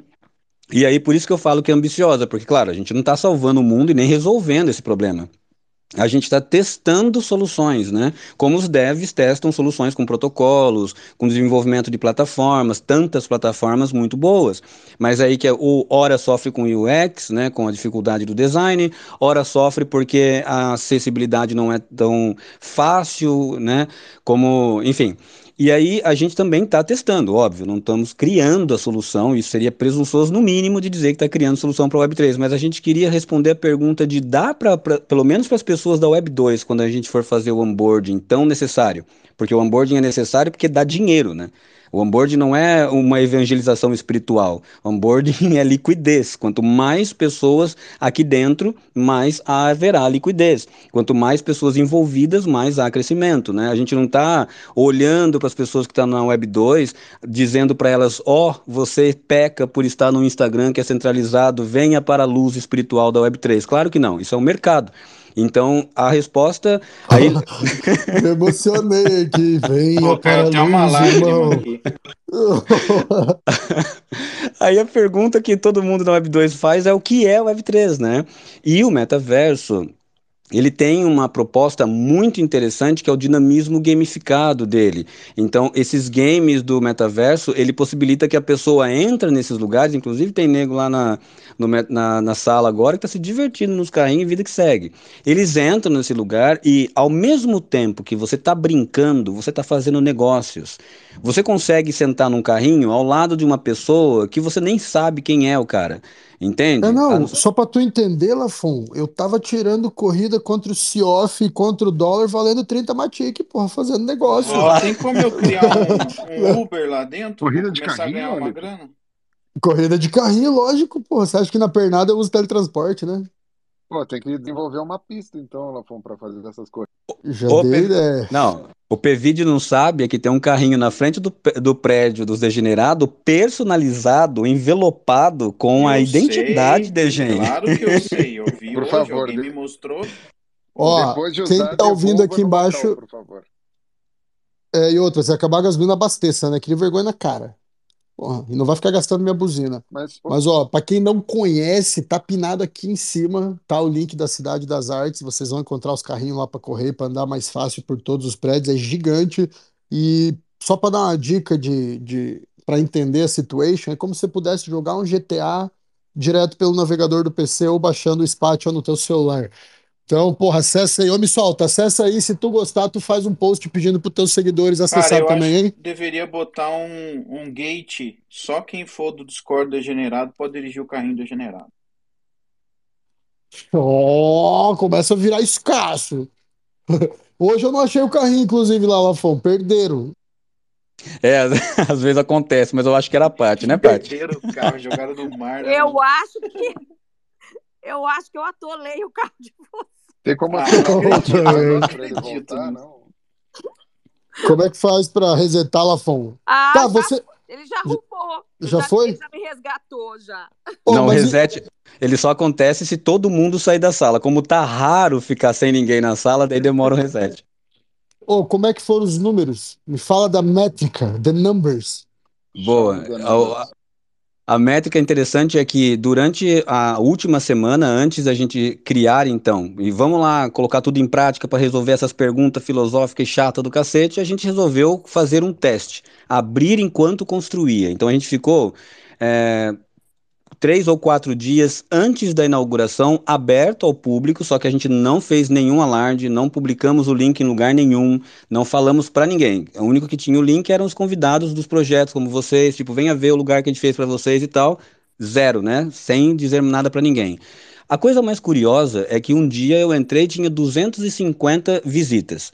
E aquilo me chamou a atenção e eu comecei a acionar a métrica. A estatística do, do Special ainda não está disponível, então tive que acionar várias métricas dentro do software de gamificação para dar uma olhada no comportamento.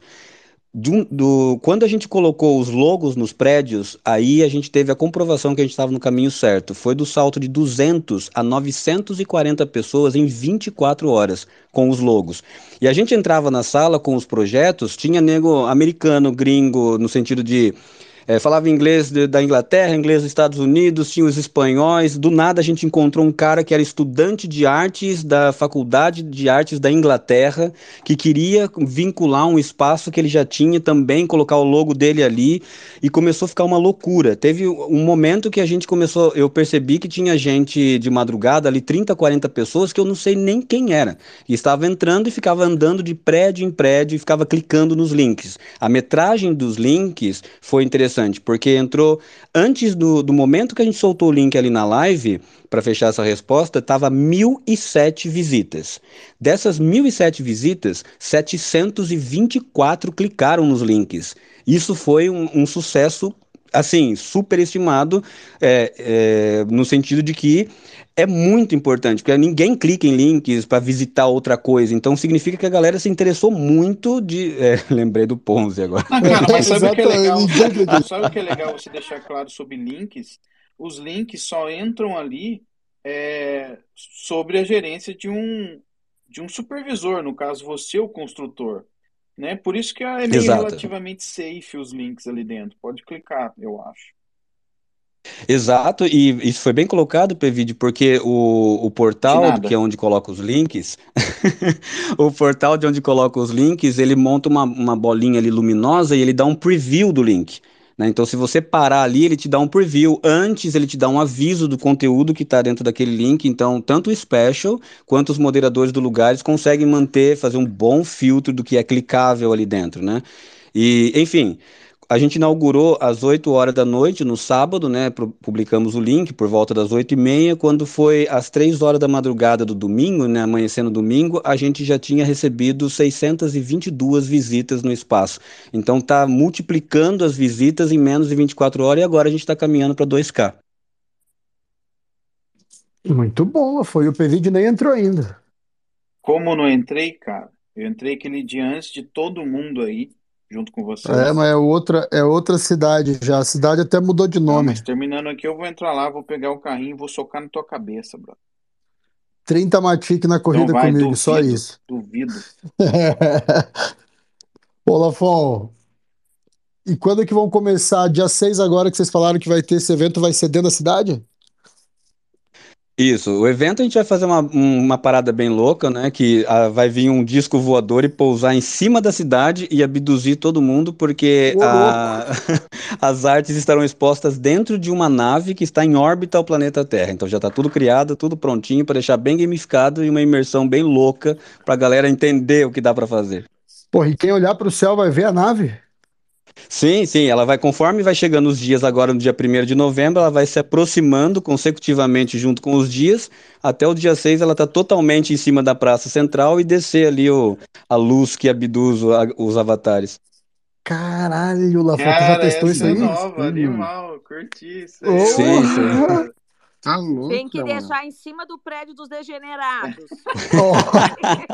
Vamos! Porra, até o Elon Musk vai ver. Em Nossa, cima do prédio degenerado é, é, foda, é, vista, pô, só gente que tem. Pô, um privilegiado. E lá, e lá de cima da nave eu vou conseguir ver a cidade embaixo também. Exatamente, exatamente. Caralho, Lafon, você vai integrar uma cidade com outro lugar inteiro do, do... no Spatial? Ó, para faz, fazer um jabazão mesmo real da, Dastra nesse sentido, é, eu acho que o que nós criamos que é foda, e sem ser muito presunçoso, mas eu vou fazer esse jabá porque eu acho que a gente está merecendo um pouquinho depois de tanto trampo, é o fato de Vai, que o Spectrum. É o fato de que o Special não é normal que exista mapas desse tamanho, tá? O Special ele não tem é, uma estrutura para comportar um espaço deste tamanho. Para você ter uma ideia, a Cidade das Artes, se na IRL, ela teria 25,9 quilômetros de raio, de diâmetro. Então é uma cidade circular enorme, enorme. A gente colocou ali os carrinhos não só para gamificação, porque tem canto ali que a galera sequer explorou ainda. Existem várias passagens secretas, dezenas de galerias, prédios de várias formas e foi criado com, uma, com um espectro de bulevar sem rua e calçada para diminuir qualquer condução psicológica de barreira, né, para não cercar nenhum projeto, ficar todo mundo muito próximo, que é o que é o significado de vizinhança digital. Uma das coisas que a gente está explorando é que o, um dos mapas que é comparáveis hoje com a Cidade das Artes é o mapa do Punk 6529 na Cyber, mas o cara é podre de rico e o meu nome é Né? Então é uma distância bem grande. o cara é podre de rico, mas meu nome é Lafontine. Bom, eu entendi a referência. Porra, caralho, Lafon, gigantainas. E, é, e a ideia, o, o Lafon, é desenvolver mais, ela aumentar ou, ou simplesmente evoluir o que está ali? As duas coisas, Bagre, tanto a, o dinamismo dela, a gamificação, interoperabilidade, quanto aumentar, né? Então a gente está abrindo pré, é, os prédios a gente está abrindo porque eles são fechados por, por hora. Aí você, conforme o projeto vai é, Peraí, deixa eu baixar que estou ouvindo um retorno. Conforme o projeto vai. Cê, é, fala assim, ó, o Bloco Café, eu quero abrir ali um hall de entrada. Então a gente abriu ali um hall de entrada para o Y, um fumódromozinho light, um sofazinho de boa, o símbolozinho oh, ali, entendeu? Então a gente vai conseguindo elaborar já isso. Tem, já tem loteamento lá sendo vendido, já então. É, então. Pô, inclusive, ó, se alguém quiser, eu tô com uns 4, 5 andares vagos ali no prédio degenerado que eu tô alugando. Boa. Que já tem upgrade, né? Que a gente está subindo o upgrade do. Os elevadores de vidro do prédio do Degenerado e do prédio do Mega vai estar tá liberado hoje de noite. Eita! Olafon, tem uma Elevador pergunta que eu. panorâmico, hein, gente? Porra, vista para o mar, meu amigo, lá no É. topo. Mas por que não no futuro tokenizar, né? Porque Sim. aqui praticamente eu tô com o melhor engenheiro arquiteto. Daqui a pouco a gente vai, pode construir uma Dubai. No mar ali, você vai aumentando. E vai aumentando? Caralho, hein? Ó, tem uma pergunta aqui do, do Digital Club aqui em cima, eu pinei só para não esquecer, acabei de lembrar. Como funciona para participar? Se tem possibilidade de inserir meus projetos? Se tem custo? Então, perguntinha do- da platéia para vocês aí, e depois passar a bola pro 100 querido Dwight que subiu aí e não semana. falou nada. Sem matic por semana, você põe o que você quer lá. Por exemplo, pode mandar degenerados.eth, É.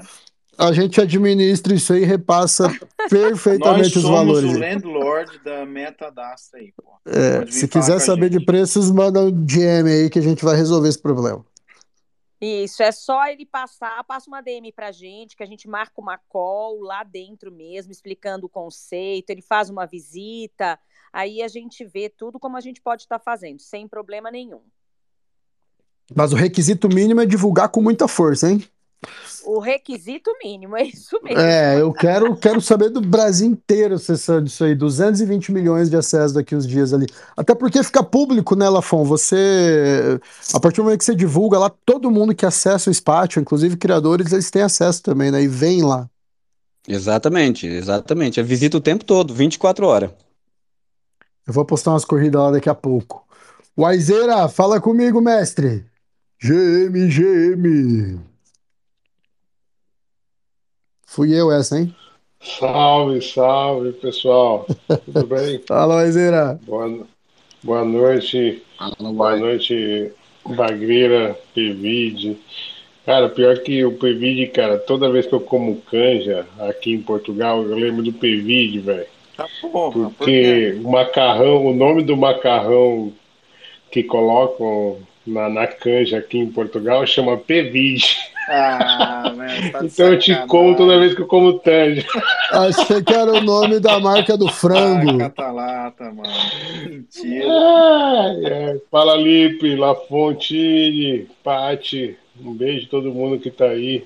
Maravilha, beleza? E aí, Sua beira, uai? uai. E o prédio do Bloco Café?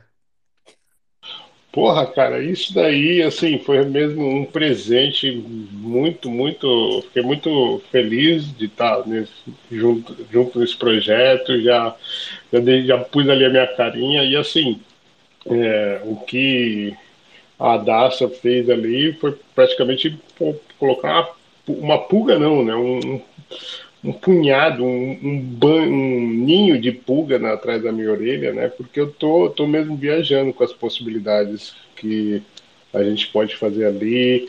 É, eu tô pensando em, em transferir toda a, a- o social assim, né? O pessoal poder é, interagir, por exemplo, com convidados, o pessoal assistir as gravações, né? Porque o Bloco Café ele é, ele é gravado, então de repente a tela do, da minha gravação, o pessoal pode ir lá assistir, pode mandar pergunta na hora, enfim, várias coisas, atividades, integrações. Então estou bem animado, bem feliz, muito é, lisonjeado por ser abduzido aí pela City of Arts.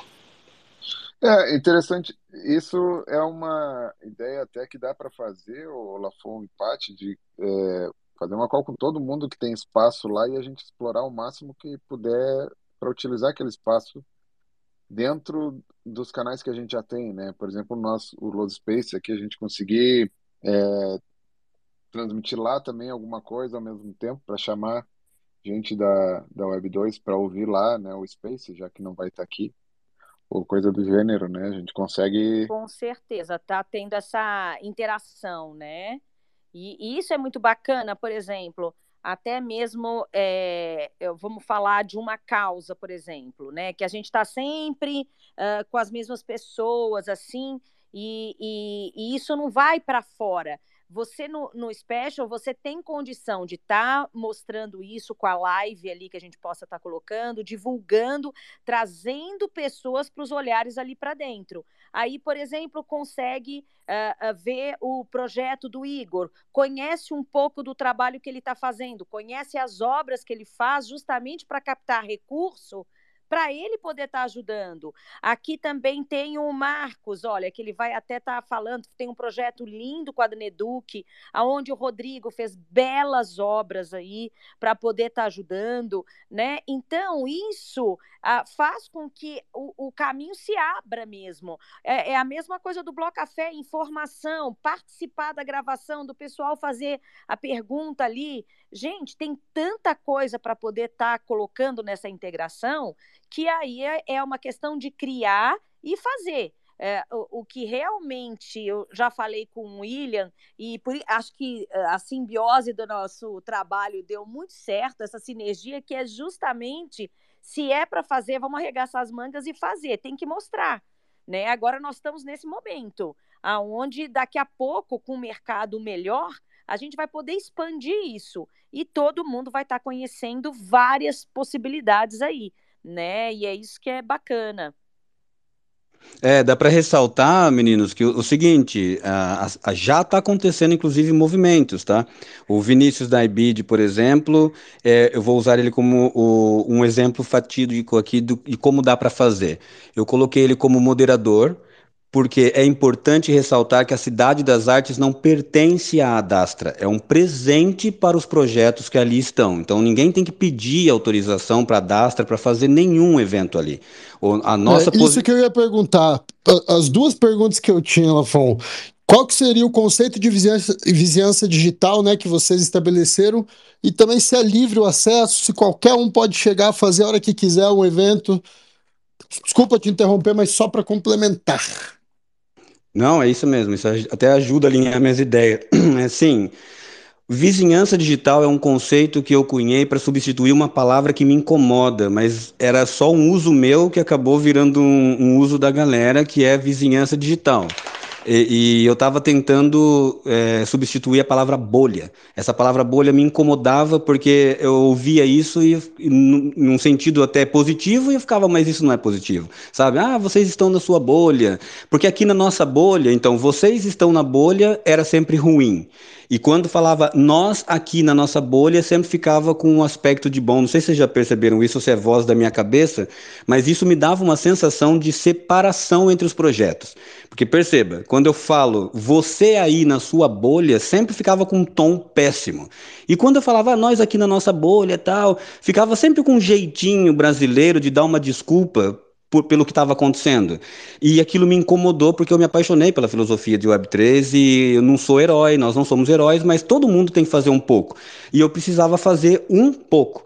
E esse pouco foi é, substituir essa palavra parar de falar bolha e falar vizinhança digital, porque daí você não está falando de um negócio fechado, de uma panelinha, e a gente tem que parar de ficar falando mal das coisas, a gente tem que aprender a fazer as coisas. Você não parece um bando de Maria Fifi sentada só reclamando, reclamando, e essa é a ideia, entende? Isso é comunidade e colaboração. Não tem por que eu querer que o sol nasça para mim, não nasça para o Bloco Café, não faz sentido isso, ah, isso não é Web3.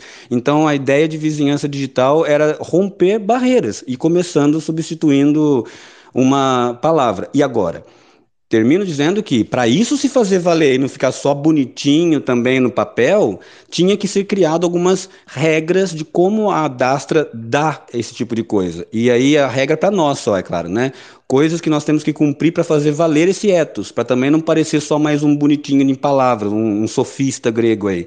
Então a ideia era Uh, a gente se criou algumas regras. Vamos trabalhar, vamos arregaçar manga, nós não estamos ganhando, ninguém ajudou com nada de matique, a gente vai fazer porque a gente quer, a ideia é nossa, ninguém é obrigado. E a gente ofereceu, tá aqui o prédio, você quer, todo mundo aceitou, foi muito de bom grado, todo mundo que a gente ofereceu foi o que era os representantes dessa vizinhança, a galera que estava em torno, vocês que sempre nos ensinaram e apoiaram para um cacete, isso não é puxação de saco, porque eu odeio essa parada. E aí a gente foi chegando perto dessa galera, nos receberam bem, a gente colocava o, o o logo ali. Moral da história, qual que é essa ética? A ética é o seguinte, para fazer valer colaboração, nós temos que começar a provar como que isso funciona. Então eu não posso ter autoridade da Cidade das Artes, entende? Que recebe esse nome porque está envelopado com artes dos artistas, para responder essa pergunta e não deixar passar, que os artistas, inclusive, da vizinhança. Então a ideia é que eu posso colocar os representantes dos projetos como moderador, ele pode, como eu coloquei, por exemplo, o PVD lá na sala de vocês, pode mudar quadro, inclusive desarrumar a TV, né, PVD? É a minha especialidade, brother. Tirar ela do lado e deixar torta. Socorro, Afonso, socorro! Entende? Olafon, vamos combinar só para não dar muitos acessos para crianças? Vamos deixar Minha só para os lá, adultos, qual é, quem sabe? Vou construir a nossa pista de kart.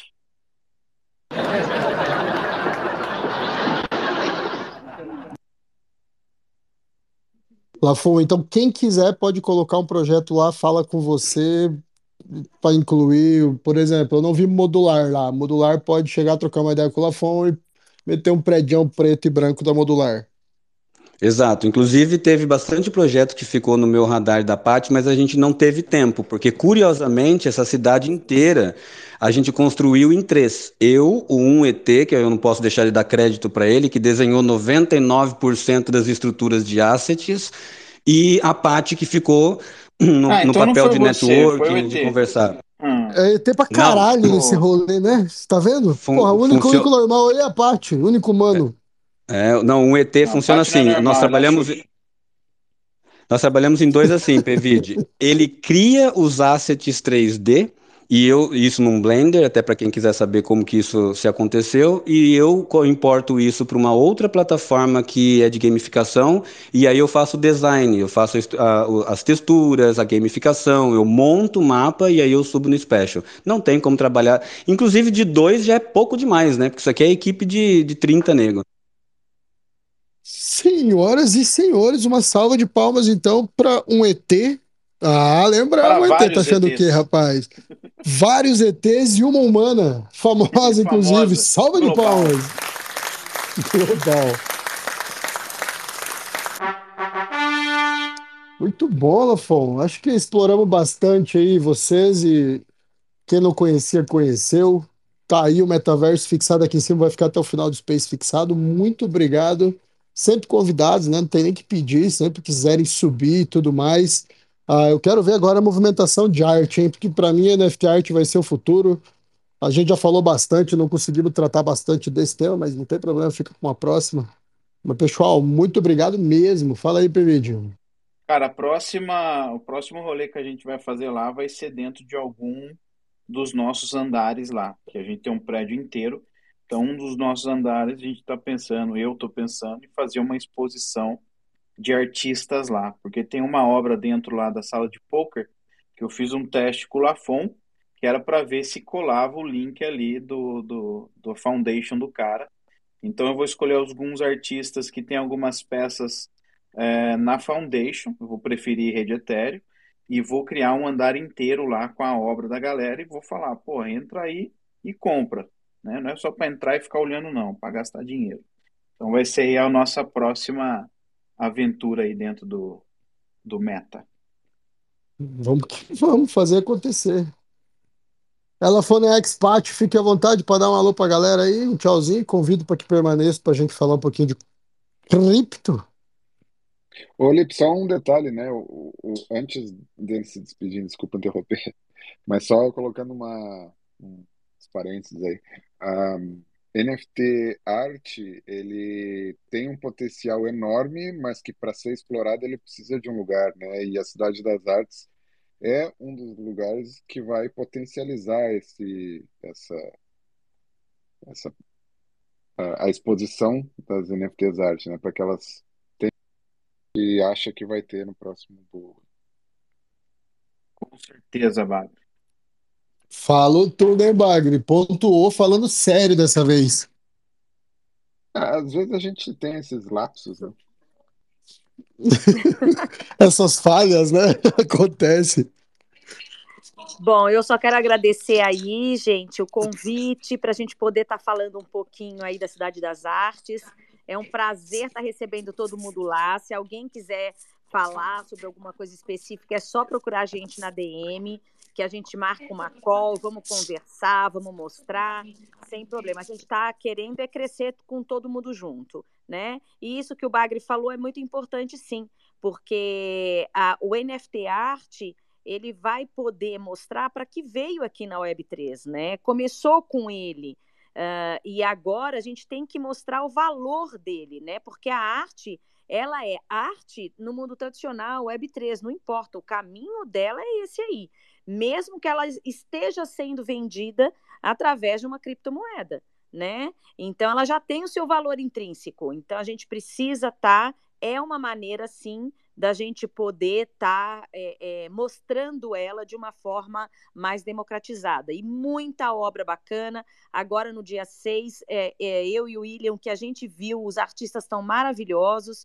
Então, é só agradecer essa oportunidade para a gente poder estar tá falando um pouquinho. Obrigada.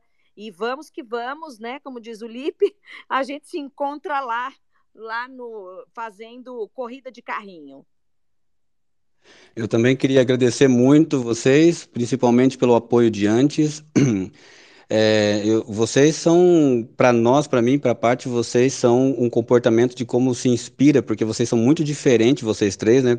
Vocês são uma, uma incógnita. E vocês trabalham bem juntos, estão criando uma coisa enorme. Inclusive, é, a gente usou vocês como exemplo no meio das nossas conversas muitos dias.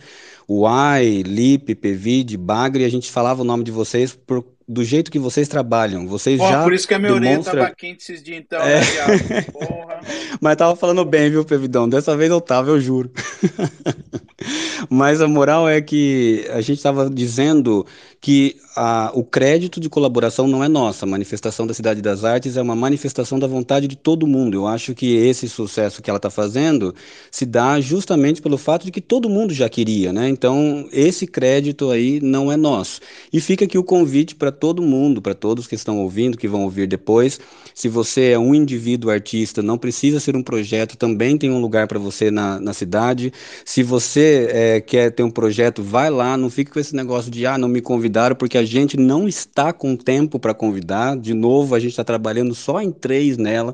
Então, se quiser ajudar a gente, leva seu projeto lá também, se oferece. Eu estou fazendo é, por conta todos os logos 3D para o projeto que está exposto lá. Se você quiser um lugar exclusivo, a gente senta e conversa, enfim. E, para garantir que eu estou fazendo bem feito de ter sido convidado para o Los Space, eu queria, Lipe, é, organizar aqui um. Está em cima da hora, mano, mas eu esqueci de fazer antes que eu estava trabalhando lá.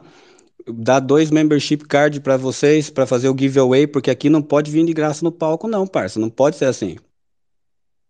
Esse é o melhor tipo de convidado que tem, o que já Isso conhece mesmo. o programa. oferece, né, bro? O cara achou, eu quero é. dar alguma coisa. Pronto, pô. Ah, é isso Subiu o patamar. A partir de agora, os convidados têm que ser daí para cima. Exatamente. Se não for, já vamos cortar no começo o PV de Bagre. Já tira logo no próximo assunto. Gostei vamos para modular. Gostei dessa regra. É. Fica aí para galera próximo que quer subir aí, tá?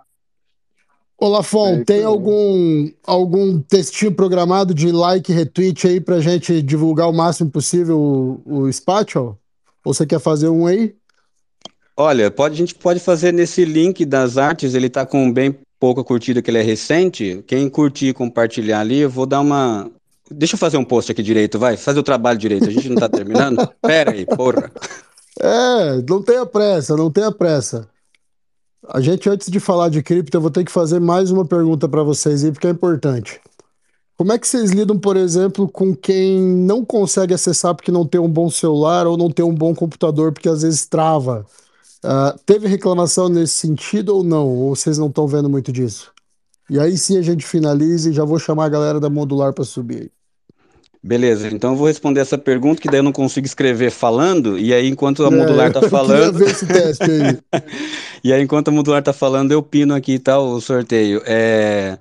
Bom, antes de, de, publicar a Cidade das Artes, a gente se atentou justamente nisso, mas aí é um trabalho em conjunto. Tanto é, os desenvolvedores do Special, quanto nós nos atentamos a fazer tudo do zero, cada tijolinho, cada folha daquelas árvores, para que a gente pudesse renderizar. Estou quase queimando minhas placas de vídeo. Renderizar o máximo que eu pudesse, e eu testo aqui, né, com diversos celulares diferentes, em notebook, computador game, no browser, no aplicativo. Então a gente testou absolutamente tudo antes de liberar a cidade. E eu estou constantemente trabalhando nela para melhorar ainda mais, né? Então, é, conforme o Special está liberando atualizações, porque ele tem também essa, essa responsabilidade, eles colocaram esses dias, inclusive, uma notificação que esse é um ponto-alvo deles agora, né? Para, inclusive, se espalhar para o mundo, porque a galera não tem computador americano no mundo nesse sentido. Então, eles também têm esse objetivo, nós também estamos com eles, então está tudo bem renderizadinho.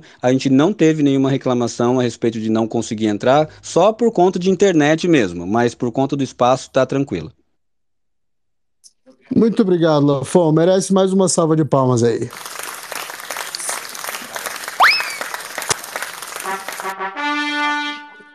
Agora sim. Então, Lafon, vou te dar esse, essa tranquilidade de não precisar falar e escrever aí, que eu sei que é difícil.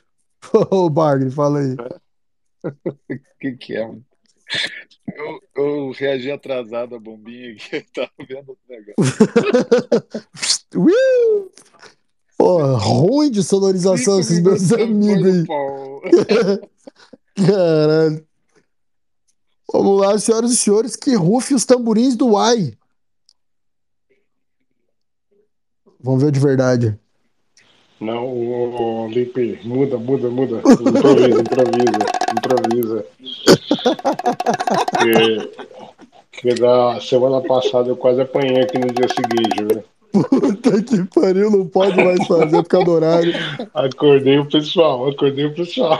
Muda, Caralho, muda, muda. Então vamos rufar os tamborins artificiais.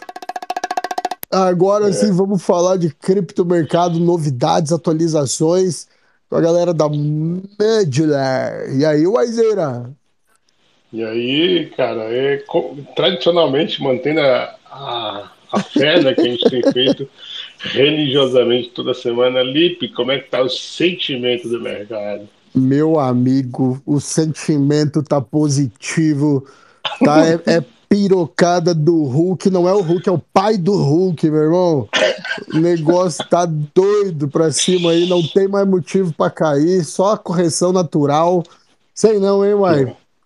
Sei não, é, hein? Assim... O, o, o, negócio, ô, Uai, o negócio que eles fizeram de novo, né? Foi aquele negócio de listar o ETF e tirar depois, né? Olha o ETF, é mentira. Pois é, então. A última notícia sabe... que eu tenho é que voltou a listagem, hein? Pois é. Então, exatamente. É o que eu ia falar. É o que eu ia falar. O, o, semana passada foi é mentira do ETF, né? Agora é mentira da listagem, mas acontece que não foi mentira, não. Voltou de novo. Eu acabei de Porra. ver aqui antes de gravar. Não, cara, na, na live então... hoje, uai, na live do estado do Ethereum, o Curi falando com, com o Guelph, porra, sete dias atrás aconteceu o post do Cointelegraph. Olha quanta coisa já aconteceu, a gente já nem lembra mais pois. do post.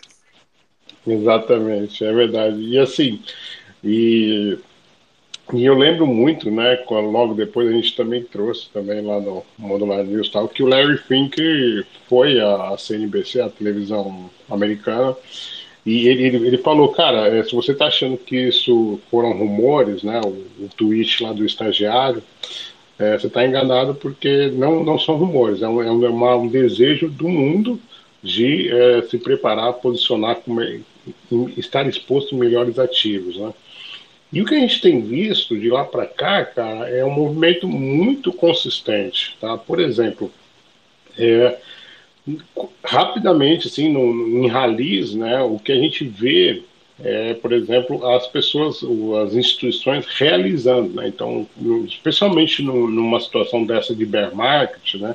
você ter num, candle de um dia só 10%, né? impressionante. Se você somar as duas últimas semanas, isso dá um 20% as duas. Só, só o candle de ontem, até falei isso no Modular News hoje, só o candle de ontem, o fechamento, né, que fechou acima de 10%, é o acumulado anual do S&P 500.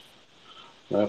E, e aí, o que, que, o que, que as instituições rapidamente fazem? Né? Elas realizam, elas mandam, elas querem vender. Elas, se isso fosse fogo de palha, as instituições estariam é, se posicionando nesse momento agora para venda. E o que a gente viu foi o contrário. Na, ontem, quando o Bitcoin atingiu 35 mil, é, as corretoras tiveram saídas significativas dos ativos. Então, as pessoas compraram, as instituições compraram e retiraram esses ativos, ou seja, não tem intenção de vender agora. Então, isso é um movimento muito, muito significante, muito legal. 80% das carteiras é, de Bitcoin estão em lucro. Ah, isso é mesmo impressionante. Se, se, se, eu até vi uma provocação da Rafa, né? Se você tem Bitcoin e está no prejuízo, reveja a sua estratégia, né? Porque 80% já estão no lucro. Isso é muito significativo. Então, cara, muito legal, bem bacana. E, e, outra coisa, né? Depois eh, eu vou passar a bola, o Curi subiu aí. É, o, o, a, o discurso de que a SEC estava sendo sempre assim uma cruzada, mudou essa semana. Cat Wood, a CEO da Ark Invest, uma mulher foda, sou, sou fãzaço dela. Ela, ela disse ontem, também na televisão, na CNBC, que a SEC está procurando a Ark Invest para se informar sobre Bitcoin. Né? Se antes era uma, uma posição de é, tudo isso é merda, ela reparou que isso mudou nos, nas últimas semanas, então a SEC tem mudado ali, e isso, consequentemente, é para também saber a questão dos ETFs e a, a, a, cerejinha do bolo. Né? A SEC tem três comissários. Né? Uma delas ela é pró-cripto e ela também ontem disse, também na CNBC, que é, ela não sabe, ela não consegue entender nos últimos cinco anos como que a SEC ainda não aprovou um ETF. Então já não é nem mais de fora da SEC, é dentro da SEC isso já tá, já, já tem posição. Então é, é, é, mudou o posicionamento com relação às instituições, mudou o posicionamento de dentro da SEC, né? Então Gary Gensler vai ficando cada vez mais isolado. Também teve recentemente lá a situação lá do parlamento em que o republicano, o pró-cripto, inclusive até gerou uma, uma, um debate lá, uma crise, uma mini crise política dos republicanos, porque ele, ele ganhou muita é, destaque e, e, sugeriram que ele fosse o presidente do, do Congresso americano é, para ele é, alavancar, né, tipo, representar esse movimento pró-cripto dos Estados Unidos então mudou o cenário, mudou tudo, e olha, realmente. E uma coisa que eu achei muito interessante, cara, que na sexta-feira passada, a, o título do, do Modular News foi O Bear Market acabou. O, o meme, o meme foi o Galvão Bueno.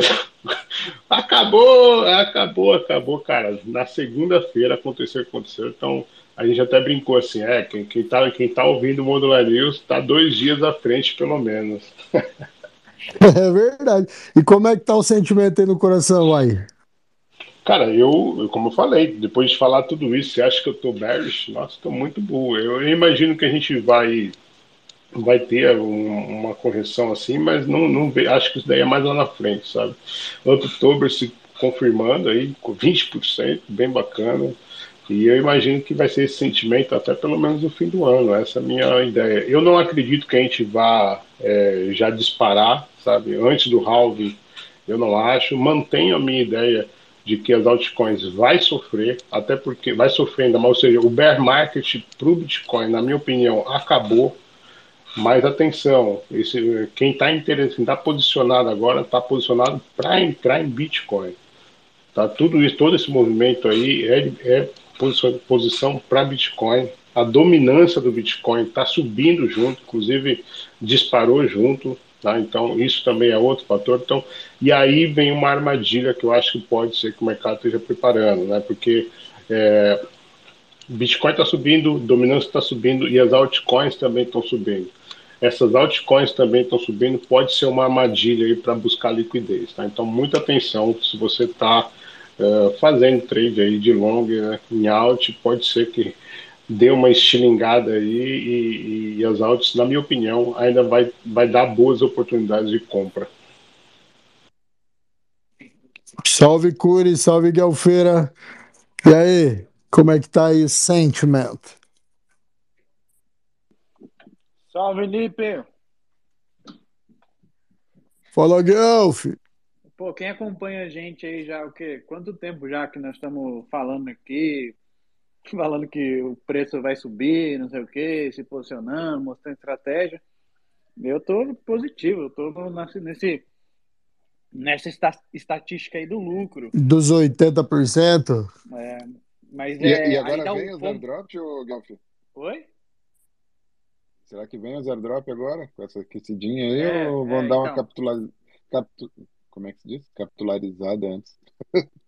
É isso que, isso que é o sentimento agora do, do mercado. Eu li uma thread hoje e eu tenho de concordar com isso que, de fato, as empresas que estão lançando projetos já há algum tempo, e a gente já sabe que eles vão lançar algum token porque fizeram aí, é, é, arrecadaram dinheiro né, no mercado, fizeram levantamento de capital. Eles estão, assim, os caras estão até brincando, eles estão agora fazendo reunião no Zoom para definir qual que é o melhor momento para lançar o token. Então, assim, se o mercado continuar no positivo do jeito que está, nessa tendência de alta, né, se o sentimento voltar a ser bullish e tal, é bem provável que a gente veja aí um próximo ano aí com vários e vários projetos desses, porque eles precisam lançar o token. Essa é, é- é quando você faz um uma- um, um seed, é, é, como é que a gente fala? Um seed investment. Você investe na empresa quando ela está começando ou só na ideia.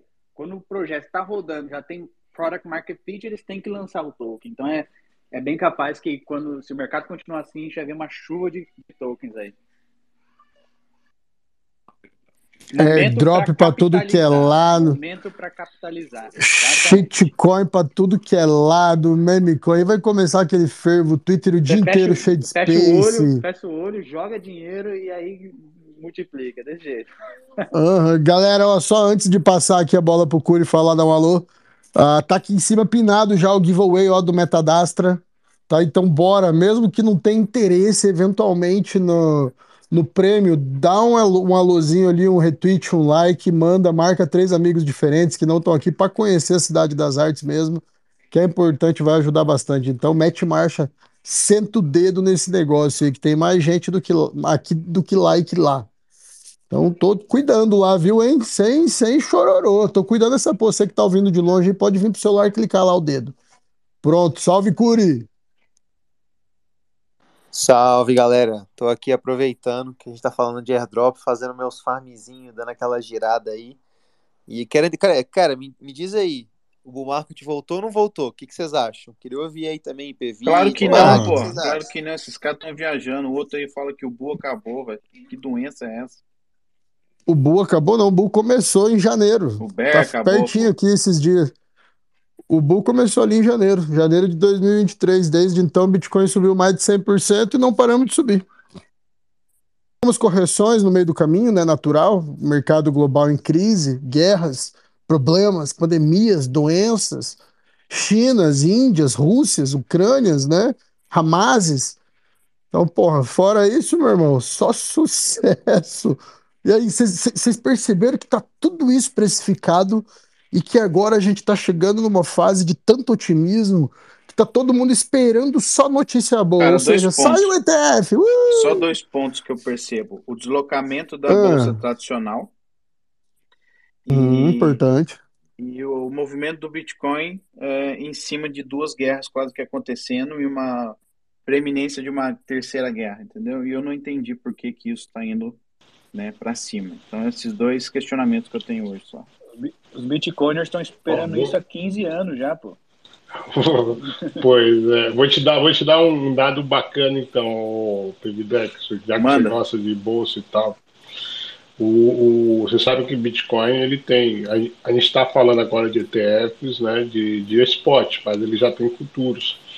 E o CME, um deles, o principal é o CME e tal, né, CME BTC. E o Open do CME, do CME, ele está na sua ATH de toda a história. Hein? Ele ultrapassou agora o auge da Bull. Tá? Então, o Open está, nesse momento, 100 mil bitcoins pela primeira vez. O Open somente da CME. Então, realmente tem uma galera aí bem bastante empolgada com esse movimento, cara. Fala aí, eu quero a opinião do Curi, do Guelph aí, por que que tá subindo se, se tá Mas tudo o Curi ruim é engraçado, acontecendo? né, cara? O Curi vem Será aqui para que- passar uma info e ainda pergunta para nós que não sabe nada, pô. Passa o bagulho para nós. Mas será que o Bitcoin já está sendo considerado uma reserva de valor ou é só um Ou é só movimento- especulação de gente grande? Difícil, hein? É, ontem. Bom, eu... Vai, Curi, vai, fala um pouco aí, já tô falando muito, força, força. Não, beleza. É, só vou fazer um comentário aqui. Esse, esse comentário do Lip antes, né? é, me lembrou muito aquele vídeo, né, cara? Cara, é alta infinita. A gente tem umas correções aí de 80%, 90%, mas é alta infinita, né, velho? E é engraçado demais. Mas, cara, parece que o- as coisas estão ficando um pouco mais claras com relação aos ETFs, né? Eu acho que chegou um ponto que não é mais o se mesmo, é o quando. Tem muita gente prevendo aí janeiro como mês especial, mas também muita gente, talvez isso venha antes do que a gente possa imaginar, ainda mais com essa listagem aí na CFTC do, do ticker da BlackRock já. E também a gente viu ontem o, um juiz lá nos Estados Unidos obrigando a SEC, dando uma ordem judicial para a SEC analisar o, o pedido de ETF da Grayscale, ele também. Então tá rolando muita coisa contra a SEC, eu diria. Eu acho que isso como um todo tá, tá motivando o mercado.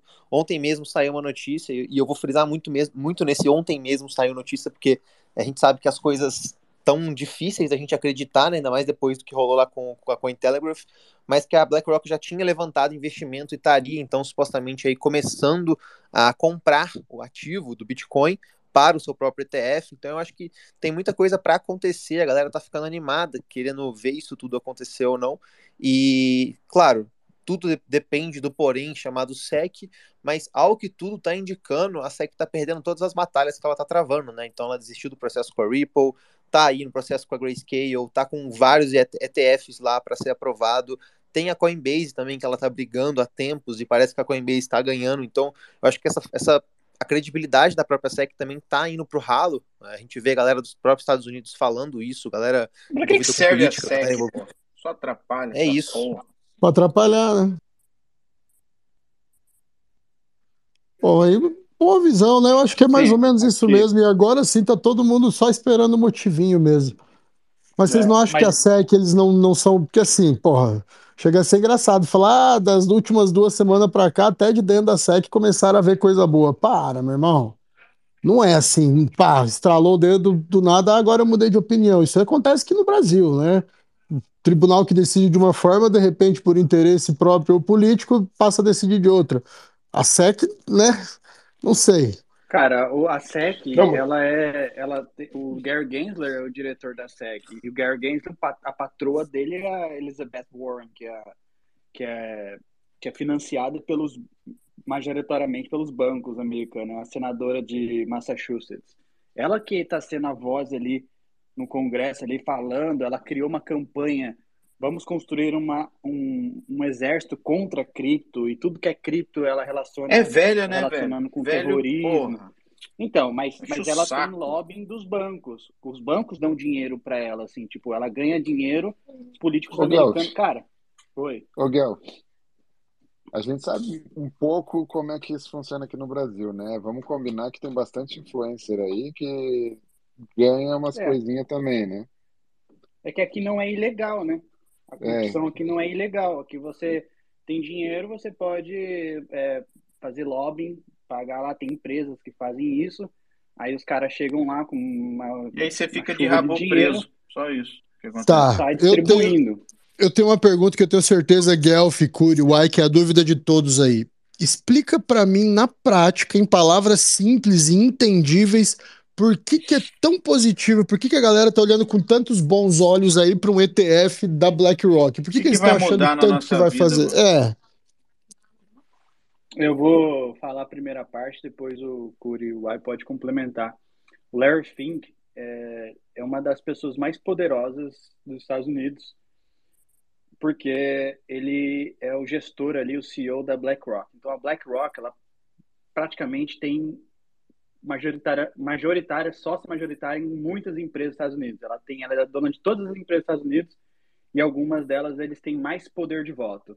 Então, quando uma empresa, uma empresa gigante, tem lá na, um board e tal, eles precisam tomar decisões de como ter mais lucro, a BlackRock sempre tem uma posição muito forte e relevante. Então, eles têm muito poder, poder de voto. Eles têm voto em 500 empresas gigantes dos Estados Unidos. Então, é, hoje é a maior gestora do mundo, 10 trilhões de dólares, e, e, eles meio que direcionam como o mundo vai, como que as empresas vão portar dali para frente. Eles que foram o inventor, por exemplo, do, da sigla ESG, que é Environmental Social Governance. Então, eles começaram a impor que as empresas tivessem isso. Então, pô, foi, tudo surgiu ali dentro da BlackRock. Por quê? Aí existe também uma jogada política. Os caras têm muita influência, principalmente no Partido Democrático dos Estados Unidos e tal. E eles têm poder político, eles conseguem muitas coisas ali. Então, por que, que a galera ficou animada começando? Ah, BlackRock, por conta disso. Eles têm muita influência, eles têm poder. Tipo assim, quem que é a SEC? Quem que é o Gary Gensler contra um dos caras mais poderosos ali, sabe? Que tem mais poder de volta nas empresas. É, que, tem, que tem gestão, sei lá, 10 trilhões de dólares, o que mais contribui para o Partido Democrático. Então, assim, é, o pessoal já entendeu. BlackRock entrou no jogo, veio para ganhar. Não é à toa que os caras estão avançando aí, a, a, pessoa ficou eufórica e tal. Beleza. Então, é, o, Larry Fink, que é o CEO da BlackRock, está tá falando, está dizendo que Bitcoin, criptoativos, podem ser considerados como flight to safety, que é como ouro, outras moedas fortes, né? Que elas dão uma, uma reserva de valor forte. Ele fala isso majoritariamente do Bitcoin.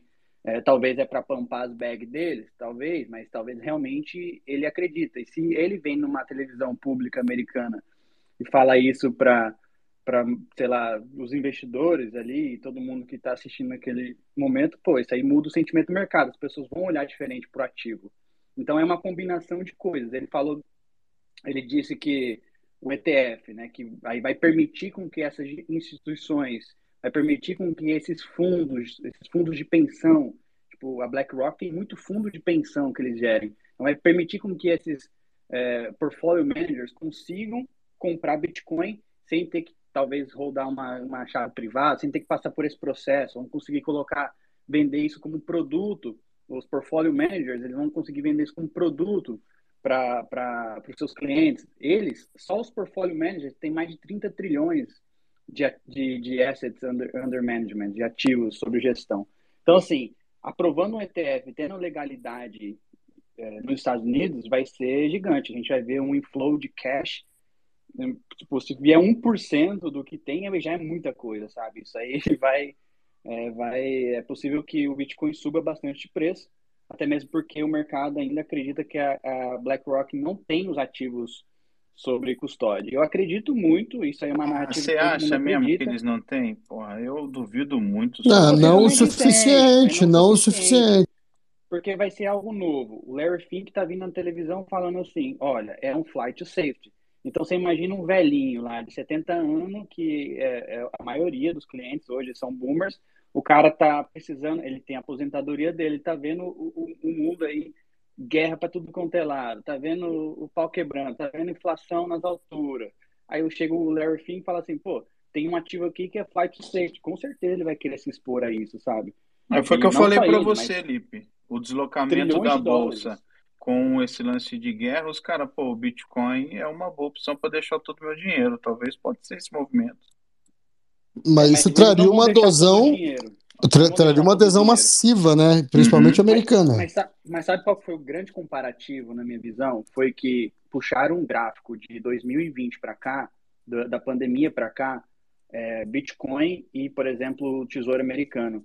As pessoas que tinham como Tesouro Americano o ativo mais seguro do mundo perdeu 55% de 2020 para cá. Isso daí. Caramba, três anos. Eu não lembro de ter. Hã? 2020 para cá são três anos, o cara perdeu 50%. Tá maluco? Exatamente. o Bitcoin bateu perdeu. quanto em 2020? Estava 2.800 dólares? Então, aí os caras fizeram esse comparativo e falaram assim, pô, se você tivesse mantido o seu dinheiro em Treasury, você teria menos poder de compra hoje do que se você tivesse investido em Bitcoin. Aí chamou ah. bastante mais atenção. Então, assim. Ah, vou, vou mostrar uma figurinha de uns macacos para esses velhinhos. É, os caras não é. conhecem ainda, isso aí, isso aí é mais, esse aí buraco é mais embaixo. Mas assim, esse, esse eu acho que é o overview, sabe? O, o ETF é, é possível que, que, traga bastante trilhões de dólares. E hoje eu vi uma, e a gente falou no estado da Ethereum principalmente, que eu acho que o ETF da Ethereum deve vir uns três meses depois que o ETF do Bitcoin, e eu acho que o preço é, não, ainda não está precificado no ativo. Eu, eu, eu tá, tenho então, então eu tenho, eu tenho duas perguntas nesse sentido aí. Primeiro, uh, o Bitcoin subindo bastante em razão de um ETF, ele vai puxar o resto do mercado mesmo sem existir Puxa. outro? Puxa só por si só? É, eu acho que eu acho que puxa, porque a galera, como aí falou, 80% das pessoas estão no lucro no Bitcoin, subindo, vão realizar vão realizar profit e vão girar esse dinheiro para altcoins. Isso é, é o que acontece aconteceu nos, nos mercados passados, né? Tá. Então, assim, o... o, que eu, o que eu quero ver é mais dinheiro entrando, não só os profits entrando, sabe? Mais dinheiro. Tá, mas vamos lá então agora para ficar nova. redondinho o entendimento. Ó, se o cara vai e aprova o ETF do, do Bitcoin na BlackRock, né? Então as pessoas vão passar a, a investir em Bitcoin sem precisar ter a chave privada, de uma forma muito mais simplificada e ainda com até propaganda mostrando quanto o Bitcoin rendeu em relação ao Trezor, por exemplo, né? Uh, nesse sentido aí, a BlackRock tem que estar tá sempre comprando Bitcoin para alimentar a compra dessas pessoas? Como é, qual que é a lógica disso daí? Eles Quanto... têm que ter liability, né? Eles têm que ter o mesmo tanto de Bitcoin pelo tanto que as pessoas estão querendo comprar relacionado ao valor de dólar. E com o ETF as pessoas compram, compram de uma forma simplificada ao preço natural dele, né? Não vai ter alteração nenhuma, é. só que vai ser de uma outra forma. Exatamente. Eu acho que vai ser bem, bem assim, o, o, o, preço do ETF em si, ele vai movimentar junto com o preço do Bitcoin, mas eu não sei se vai ser o mesmo preço assim, sabe? Uhum. Diferente, o cara vai conseguir se expor ao Bitcoin é o que eles fazem, né? O ETF eles emitem, emitem shares de um, de um fundo lá, mas que tem que ter a liability das ações ali também. Também, então, obrigatoriamente, se tiver uma, uma, uma demanda compradora muito grande utilizando-se de comprar, ETFs do Bitcoin, comprar. eles vão ter que comprar o tempo inteiro, independente é, do senão preço. Senão não né? vai ter garantia Exatamente. se o cara quiser depois. Exatamente. Precisa ter. Então, acho que agora, se, se alguém ficou com dúvida sobre o quanto ETF é positivo, agora não tem mais, hein? É porque, veja bem, Lipe, o cara, ele. Assim, aqui nos Estados Unidos tem muito disso, tá? Tem muitas famílias que você vai juntando dinheiro, você junta dinheiro para sua aposentadoria privada, você junta dinheiro para o seu filho fazer faculdade. Uhum. E aí, normalmente, a galera busca gestores. E tem muita, o, o Pevit sabe, tem muito desses Edward Jones. Normalmente são tipo, gestores de banco ou empresas. É, exatamente. Então tem bastante isso, é comum aqui. E os caras, todos os gestores aqui, que esses são gestores de famílias, eles administram 30 trilhões de dólares. E aí eles vão querer se expor ao Bitcoin. Porque o que, que acontece? As famílias, elas geram riqueza e vão deixando para os seus filhos. Então, quando o gestor, né, ele está é, tá gerindo a riqueza, ele já tem que pensar também que aquela pessoa vai passar aquela riqueza adiante e ele quer convencer, ele precisa convencer também os mais jovens. E se o cara jovem ele está na criptomoeda, ele precisa, ah, eu vou me expor aqui para falar, ó, oh, cool, vamos comigo. Então é um ciclo que acontece e com certeza, é, eu tenho 100% certeza que a grande maioria dos gestores vão começar a par participar do mercado cripto através de ETF, por, pela facilidade e por ser um produto, digamos, legalizado, assim, sabe, para o cliente. Ô, Guelph, vai virar uma tendência aí, várias coins aí vão passar a ter ETF também? Eu não, eu não tenho muita convicção nisso por agora, talvez para o futuro, quem saiba, mas eu acho que é, Ethereum vai ter Bitcoin e Ether. Eu acho que vão ter esses dois e vai ter vários ETFs misturados também. Mas eu acho que conforme o mercado amadurece, novas coins, novos, né, se provam no tempo, digamos assim, consenso geral da, da, dos, dos investidores, possivelmente criam-se outros ETFs aí com mais mais moedas, né? Mas eu acredito que vai ser Bitcoin e Ether, essa, esse aí eu tô 100% convicto. Agora, outros eu não, não tô muito por dentro ainda não. Não sei se chegaram lá, saca? Mas deve abrir a porteira depois, né? Se forem ativos com semelhantes na, na forma. É que é muito diferente, né? Você comparar, o pessoal olha o market cap, principalmente. Se você olhar o, o Bitcoin, sei lá quanto que tá o market cap agora, 600, 700 bi. Bi. O, o Ethereum tá o quê? 200, 300 bi. E o terceiro tá quanto? Saca? Tether, 70 bi. Então você é, é, diferente demais. É outro. Eu não sei se eles contam, contabilizam isso na hora de, pô, agora faz sentido ter um ETF, sabe? Tem demanda Hum. para esse produto. Porque o cara, quando ele vai criar um ETF, ele precisa saber se tem demanda para aquilo. Senão, qualquer que Mas sabe o que, um que é? Guelph? É que pode virar uma febre isso daí, uma febre de ETFs, É, entendeu? Beleza, Bitcoin subiu tanto, mas a Pepcoin subiu 30% ontem, enquanto o Bitcoin subiu 15%, né? Eles podem começar a olhar como um- uma sistemática de investimento de risco diferenciada, né? Pode virar uma febre mesmo. É, é, Seja por ganância, seja por irracionalidade. é, talvez, talvez. É porque normalmente ETF é, é É, ETF não, mínima, né? né? Ele Isso aí tenta o usuário investir por final, longo ok, prazo. né? O É. usuário final que vem pela curiosidade do Bitcoin e Ethereum e começa a descobrir outras é, meme coins, shitcoins aí, aí Mas ok, mesmo, mas a- mesmo assim, mesmo, mesmo não aprovando outros ETFs, eu acho que vai gerar curiosidade no mercado cripto como um todo, porque vai ficar mais popular. Todo mundo É. que tem acesso à à bolsa, né? Sei lá, 60, 70% da população vai ver que tem Ah, Bitcoin, vai na escutar falar verdade vai, na verdade Normal. vem é, o pessoal quando começarem a surgir notícias, ah, fulano ficou bilionário comprando 100 dólares em Exatamente, PEP, exatamente, exatamente. Todo mundo vai ficar milionário, isso aí isso é fato. E né? aí o cara vai ficar milionário, vai ficar cheio de, de moedinhas. Eita, que delícia. Mas é isso. mas se você quiser complementar aí, uai, fica à vontade. Acho que eu falei tudo mais. Não, foi Não, é, excelente. eu concordo. É, eu acho que já está bem completinho. Acho que é isso. Tipo, nesse momento, né, essa, esses fundos aí, né, de investimento, gestores, que, que como o Guelph falou, né, é, são, gerenciam muito a, muita renda da família, né, nos Estados Unidos, eles vão poder entrar, eles não podem comprar Bitcoin, não podem oferecer isso para a galera, né? Então, a partir do momento que você oferece isso, né, você, tipo, você, você muda a percepção, né? Tipo, por exemplo, o, quando o, o, o livro concorda, com certeza, o, a SEC não foi de uma hora para outra que falou, ah, agora vamos mudar. Mas a questão é que já não consegue nem blindar. Antes, antes a SEC tinha esse movimento, mas era aquela coisa abafada, pouca coisa ou outra. Agora já começa a ter vitrine para coisa, entendeu? Então, tipo, a- mesmo que não compre, por exemplo, a pergunta, tipo, se vai ter ETFs de outras altcoins, eu acho que não, né? Até por, pelo menos até sair a lista definitiva, né, do que que é commodity, o que que é security. E mas até lá, in- inclusive isso daí é uma coisa que eu acho até é, que vai ser vai ser um problema que o ETF do do Ether vai ter que resolver, né? Tipo, vai- vai- o Bitcoin a gente já ok, já está né, mais ou menos, todo mundo já já entende ele como commodity tudo. Mas a partir do momento que o ETF do Ether também sai, aí pode ser que fala, opa, pera lá, isso daqui é security ou é commodity, né? Então, não sei se vai, vai ser um problema a mais, um ingrediente a mais que o ETF do, de Ether vai ter que resolver.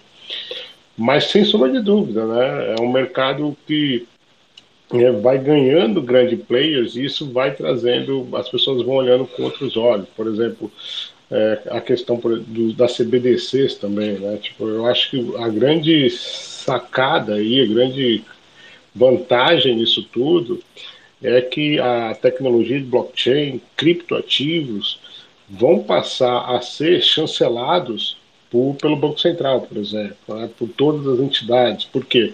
Porque ele próprio vai emitir a, a dele, né? Então, e, tipo, a- a- aquela coisa assim, ué, mas cripto não é pirâmide, né? E já, já vai, vai, vai se desgastando, vai cada vez com o tempo vai sumindo. Isso, sem sombra de dúvida, é uma porta muito, muito valiosa. Então, acho que isso daí. É... Não, e, ó, você já fez as contas aí? Se 1% desses 30 trilhões entrar no Sim. mercado aí, o Bitcoin volta quase ao, ao all-time high dele. É, é, é, mais ou menos, né? Não fui eu que fiz, não. Foram é, não, mas imagine pessoal... 300 bi mais entrando, né? Menos, Iria pra... Mais ou menos. é, mais ou menos, é. mais ou menos. Não, o... eu trouxe até na, na live lá da Night Show, né? Que o, a... Agora me fugiu o nome da, da, da empresa de análise, não sei se foi a CryptoQuant, mas ela, ela colocou que tem, tem um tri é, engatilhadinho ali para entrar, né? Como consequência. Pegou, ele pegou 1% ali, deu não sei quantos bilhões, e aí começou a meio que a imaginar, né? E aí você vê como são as coisas também. Mais um fator que a gente está na quarta semana, eu sempre trago isso, inclusive finalmente vou conseguir responder, não sei se o Gus está aí, Gus está aí, Gus, na live de quinta-feira eu vou explicar aquela pergunta que você me fez, como é que se calcula aqueles dados institucionais entrando ou saindo, finalmente estava na cara. Mas na quinta-feira lá eu explico direitinho. Então, assim, aquele dado da CoinShare é muito bacana porque a gente já está na quarta semana em que os institucionais estão comprando. Nós tivemos seis semanas consecutivas em que eles estavam vendendo. Né? Nessa, nesse período, eu até trouxe aqui que a Solana estava na contramão. Eu falei, cara, a Solana é a queridinha dos institucionais, pessoal está vendendo Bitcoin, está vendendo Ether e estão comprando Solana. E está aí, né? O rally particular da Solana também, que é, é de se destacar, é bem interessante. E então, cara, é, tá todo mundo se posicionado, todo mundo prontinho, assim. E eu não sei não, cara. Eu acho, eu começo a achar que é, vai ser esse ano e, mano, segurem o cinto. Casaca casaca. Era o ano que vem, agora é esse ano. Casaca. Não, pô, é, cara, é o que é, cara. A gente, tem, a gente tem que analisar a parada, tem que dançar conforme a música. A gente estava bearish quando o negócio estava feio, agora não é. E amanhã pode ser que vire tudo. Isso, isso é a foda do criptomercado, né, cara? Você isso é hoje, né? abriu né? mão das Semana suas que vem... casaca. tá bom. Não, eu sou um é vendido é camaleão. Camaleão vendido, então tá bom. É, esse é o melhor do mercado cripto, é isso. Cara, deixa eu. Mas deixa eu fazer um convite aqui para vocês, que assim. Vamos pro jabá, vamos pro jabá. Exatamente, mas esse jabá, cara, é um jabá que eu tô tenho muito orgulho de fazer, porque é, independente se o mercado vai subir ou vai descer, existem formas da gente é, capitalizar, tá? E a modular, ela, tipo assim, ah, você não, você não tem dinheiro para para fazer esses farms, então beleza. Então a modular teve uma ideia foda, foda, muito orgulho de fazer parte desse time, porque realmente é, vai ser o seguinte, vai ter uma semana de airdrop, tá, de 6 a 10 de novembro, em que vai ser criada uma carteira e, e vai visitar diversos, vão ser lives todos os dias, tá, de 6 a 10 de novembro, e que, meu, nessa, na segunda-feira vai ser abertura e vai ser, vai, aí vai ser criada uma carteira, tá? No primeiro dia vai ser criada uma carteira e já vai é, degenerar lá pela Layer Zero. No dia seguinte, tudo às 19 horas. Vai degenerar pela linha e pela base. Depois, EK5 Starknet. Depois, Zora The Bank. E finalmente, Scroll Mantle encerramento. Depois disso tudo, ou seja, se você só assistir isso daí, você já vai é, saber na prática, aprender na prática o que a gente está fazendo para farmar airdrop, e aí você escolhe o que quer que te convém, o que quer que te agrada, o que quer. Né? Tem vários protocolos, tem protocolo de NFT, tem protocolo de infraestrutura, tem protocolo de agregador, enfim, tem, tem o que você quiser. É, você, é, você, a gente vai fazer o seguinte: o primeiro airdrop grande que essa carteira do da semana vai ser dividido entre 10 pessoas. Tá? Então, para você participar, eu daqui a pouco eu vou até fixar aí. É, para você participar, você tem que estar tá concorrendo, participando da nossa campanha do Zile. São tasks é, tranquilos, assim, de engajamento. Já fixa, sociais. já fixa logo aí. Exato. Já Cadê o bagulho? Tipo assim, você. começar a fazer hoje. Você ter. Lembrando que tá rolando o giveaway aberto. Homes, e aí a gente vai falar é, lá, por exemplo, hoje, hoje na, na live de hoje, o Estado da Ethereum já teve uma senha para você vir aqui no, na, na, lá no Zile e digitar a senha, e aí você vai ter o leaderboard, os 10 primeiros colocados vão estar aptos, vão dividir o airdrop dessa semana, o primeiro grande airdrop dessa, que essa carteira vai receber. Cara, é praticamente a modular está pagando para você aprender.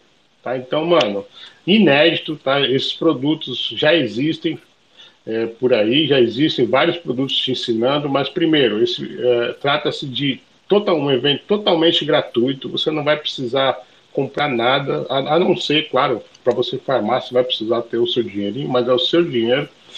E depois você ainda pode ganhar, se você estiver ali entre os primeiros colocados. Eu vou falar agora, ó, Arthur Neri, vou falar o top 5, tá? Top 5 aqui, porque tem gente conhecida que está embaixo. Arthur Neri, ou Neri, Marcelo CF, tem um tal de Caleb aqui que eu já ouvi falar, Darkside e a Deia. Tá? Depois tem mais abaixo que tem o Barbudo, que está aqui, então, ó, o Avenildo pra, também. Então, para dar um resumo pouco... aqui, vocês vão, vocês vão fazer um, uma semana inteira voltada para o airdrop e vão fazer na prática, ou seja, vão fazer acontecer o airdrop na realidade. E com essa carteira que vocês usarem como exemplo, quando vocês receberem o maior boom de grana ali, vocês vão dividir entre os 10 primeiros do Zilli. É isso? Acertou, meu camarada. Quer mais uma vez? Acertou, miserável. Muito bom. Pô, Uai, então tá fala lindo. Do, fala, do, fala do AMA também.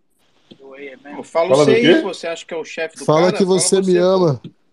Porra, abre a boca aí, Guelph, caralho. O Guelph disse que te ama, amor, pelo que eu entendi não, aqui. Tava, tava meio baixinho, do... pelo que eu entendi. Pergunte-me qualquer coisa.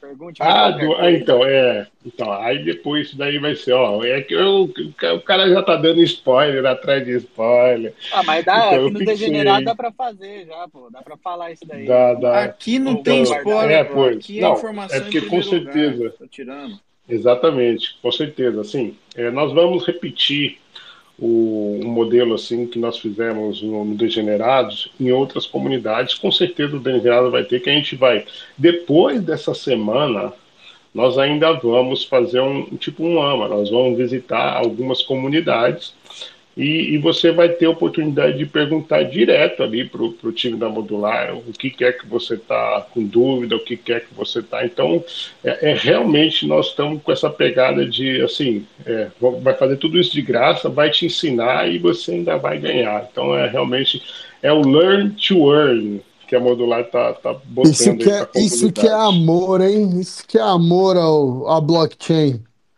Ah, é, é coisa boa. Legal. É isso tá, aí. Então fiquem então... ligados aí, tá fixado aí. O Curi já fixou, já aproveitem aí, tem a, a, o link da, do Zele, participem, tá, tá, tá só no comecinho. E, e assim, eu ouvi dizer, ouvi dizer, a Gabi vai me matar, porque ela ainda não, é, eu, eu ainda não disse para ela, ouvi dizer, tipo assim, o meu cérebro acabou de me dizer. Mas assim, uma coisa que foi muito legal lá na campanha que, eu, que, eu, que eu fiz lá no Bloco Café foi que conforme vai passando o tempo, vai chegando mais próximo do fim, as pontuações vão ficando maiores, né? Ou seja, isso dá, dá a oportunidade de quem chegou no fim é, gera ali uma, uma concorrência maneira. Quem está no começo, independente, vai vai estar tá sempre na frente, né? Mas é aquela história assim, ah, a pessoa chegou atrasada, chegou só no terceiro, quarto dia e ainda de repente ainda dá tempo de estar tá entre os dez. Então já já entra lá agora, já participa e aí a gente vai ver isso daí. Mas bem bacana, cara. Tô bem feliz com esse movimento aí. Curi, Guelph, quer falar mais alguma coisa? Eu quero fazer o outro jabá agora. Mas é da Tribex agora. Pode ou não, Olive? Claro, porra, vamos! Vamos! Então, sexta-feira, pessoal, a gente vai fazer um, um torneio lá dentro do Discord Degenerados, o tema Degenerados, e com, com incentivos e tudo. Então, convida todo mundo a participar. Sexta-feira, 19 horas? 19 horas, é isso. E aí vocês venham, venham, no, venham participar, experimentar o protocolo, vai ter incentivo e também muita resenha lá com os degenerados. Eu acho que, é acho que 20 horas, hein, Guelph? Não era 20? Pode ser também, pode ser também. Acho que era 20. É que 19 Brasília eu tô no trabalho ainda. Não, então vamos, vamos Não, é, que, é, é, que tem um fuso horário, é 19 fuso horário ali do, do Acre, às 20 horário de Brasília. É, Isso.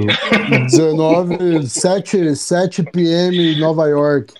Exatamente, exatamente. São muitos, são muitos, são muitos. Muitos fusos entre esses amigos. Então, às pois 20 é. horas, no Discord dos Degenerados, a gente vai degenerar lá com a Tribex e vai ter incentivadas. Então, vai, vai rolar bastante matique. Venham, participe, experimente o protocolo, dê feedback e, e, e, vamos. É isso. Inclusive, quack pro PVD semana passada. Você tá fudido, brother. Sexta-feira agora você tá fudido. Pô, e o Previdex, você, você tá ouvindo o especial Bloco Café CBDC ou não? Não, mas eu separei, eu salvei para ouvir. Eu quero saber disso aí. Cara, não, hoje, é, não, hoje eu vou te convidar para você ouvir o de hoje. O de hoje, hoje a gente ouviu com o coordenador do Drex mesmo, Fábio Araújo, muito foda. Nós fizemos todas as perguntas mesmo assim. E o cara não fugiu, então bem bacana, cara. Acho que, assim, eu tava até falando com, com o Cury, né, quando a gente tava gravando ali na modular e tal. É, dá uma. Oi, fala. Pô, só de, só de Banco Central, o cara, o cara é mais velho do que eu, velho. O cara trabalhava no Banco Central antes de eu nascer, velho. Pois é, cara, 98, velho. Quando ele falou isso, eu falei, caralho, velho. E, e assim, cara, o, a, a, a sensação que dá, né? E aí pode ser até é, uma enganação, pode ser mesmo, mas a sensação que dá é que tem uma esperança assim de, de uma, uma coisa diferente, do mundo melhor. Ele, ele cita, não fui eu que falei, ele cita seja, é, valores da Web3 que ele pretende inserir na, na Drex. Então, cara, bem bacana, acho que tá, tá bem massa. Eu espero que pelo menos dê assim, essa, como eu falei, essa, essa pontinha de esperança de que um, um futuro seja diferente, seja mais transparente, seja mais democrático. Então acho que fica aqui o convite, Previdex. Acho que você vai gostar do episódio de hoje. Já. Demorou, valeu. Senhoras vai. e senhores, uma salva de palmas para Modular Crypto, meu querido AI, Bloco Café, e para o evento da Airdrop Semana Modular. Semana Airdrop Modular. Seguinte, tem uns. Tem umas tasks aqui na Semana Modular que não tá funcionando. Por exemplo, o Like Retweet 2 não tem aqui, então eu não consigo climar. E tem um outro que responda nosso tweet, também não tô achando. Só para deixar aí um arrumem para eu poder fazer, pô, quero os pontos. Então, eu, eu não, você sabe que eu fui contra em contratar o estagiário da Cointegra por causa disso. O cara vacilou, foi demitido lá e a modular chamou ele. Liga pro Jonas, resolve esse problema, troca o estagiário. O, o interno, o interno. Não Pô, é, bom demais. Fala aí. Não, é isso, cara. Obrigado, obrigado pelo feedback. A gente vai, vai, vai dar uma olhadinha lá, ver o que está acontecendo. Mas é isso, pessoal. Perca.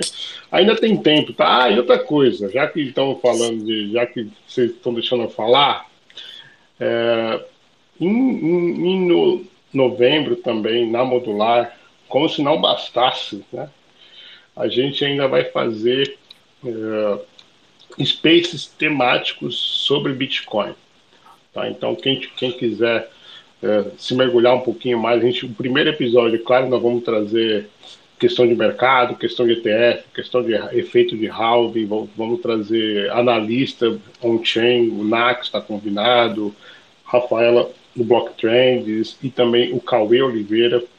É, e depois a gente vai falar, depois duas semanas, de duas em duas semanas, é, vão ser três spaces, nós vamos falar também sobre BitVM, né, que é a plataforma que vai permitir, por exemplo, stablecoins rodem em cima da camada do Bitcoin, e depois no final a gente vai falar um pouco de ZK. Então a, a gente vai dar uma olhada assim no futuro do Bitcoin e tal. E claro, o primeiro vai ser bem focado em mercado, então fica aqui o convite também. A gente vai divulgar bastante, mas além, novembro promete demais a Modular Cripto, além da semana da airdrop, vai ser temática de Space sobre o futuro do Bitcoin. Vamos, estamos só começando, pessoal. É isso. É, meu. Aproveita, últimos minutos, últimos dias, últimas horas aí para quem quer comprar com desconto. Só amanhã no Magazine Luiza. Senhoras e senhores, muito obrigado. Mais uma terça-feira linda, 2 horas e 40 de Space. Amanhã tem a Arena NFT, quinta tem Night Show também com modular. Obrigado aí, PV, de Bag, mais uma vez juntos. Curi, Guelph, Uai, Paty todo mundo em Lafon que colou, obrigado pela experiência, pelo aprendizado, pelo crescimento. Uma boa noite para todos vocês e até terça que vem mais um Los Space. Boa noite. Valeu, valeu guys. Adiós. Hasta valeu, valeu. Vista. Adiós. Bora tirar uma corrida lá, Pevide. Vou acabar com sua raça.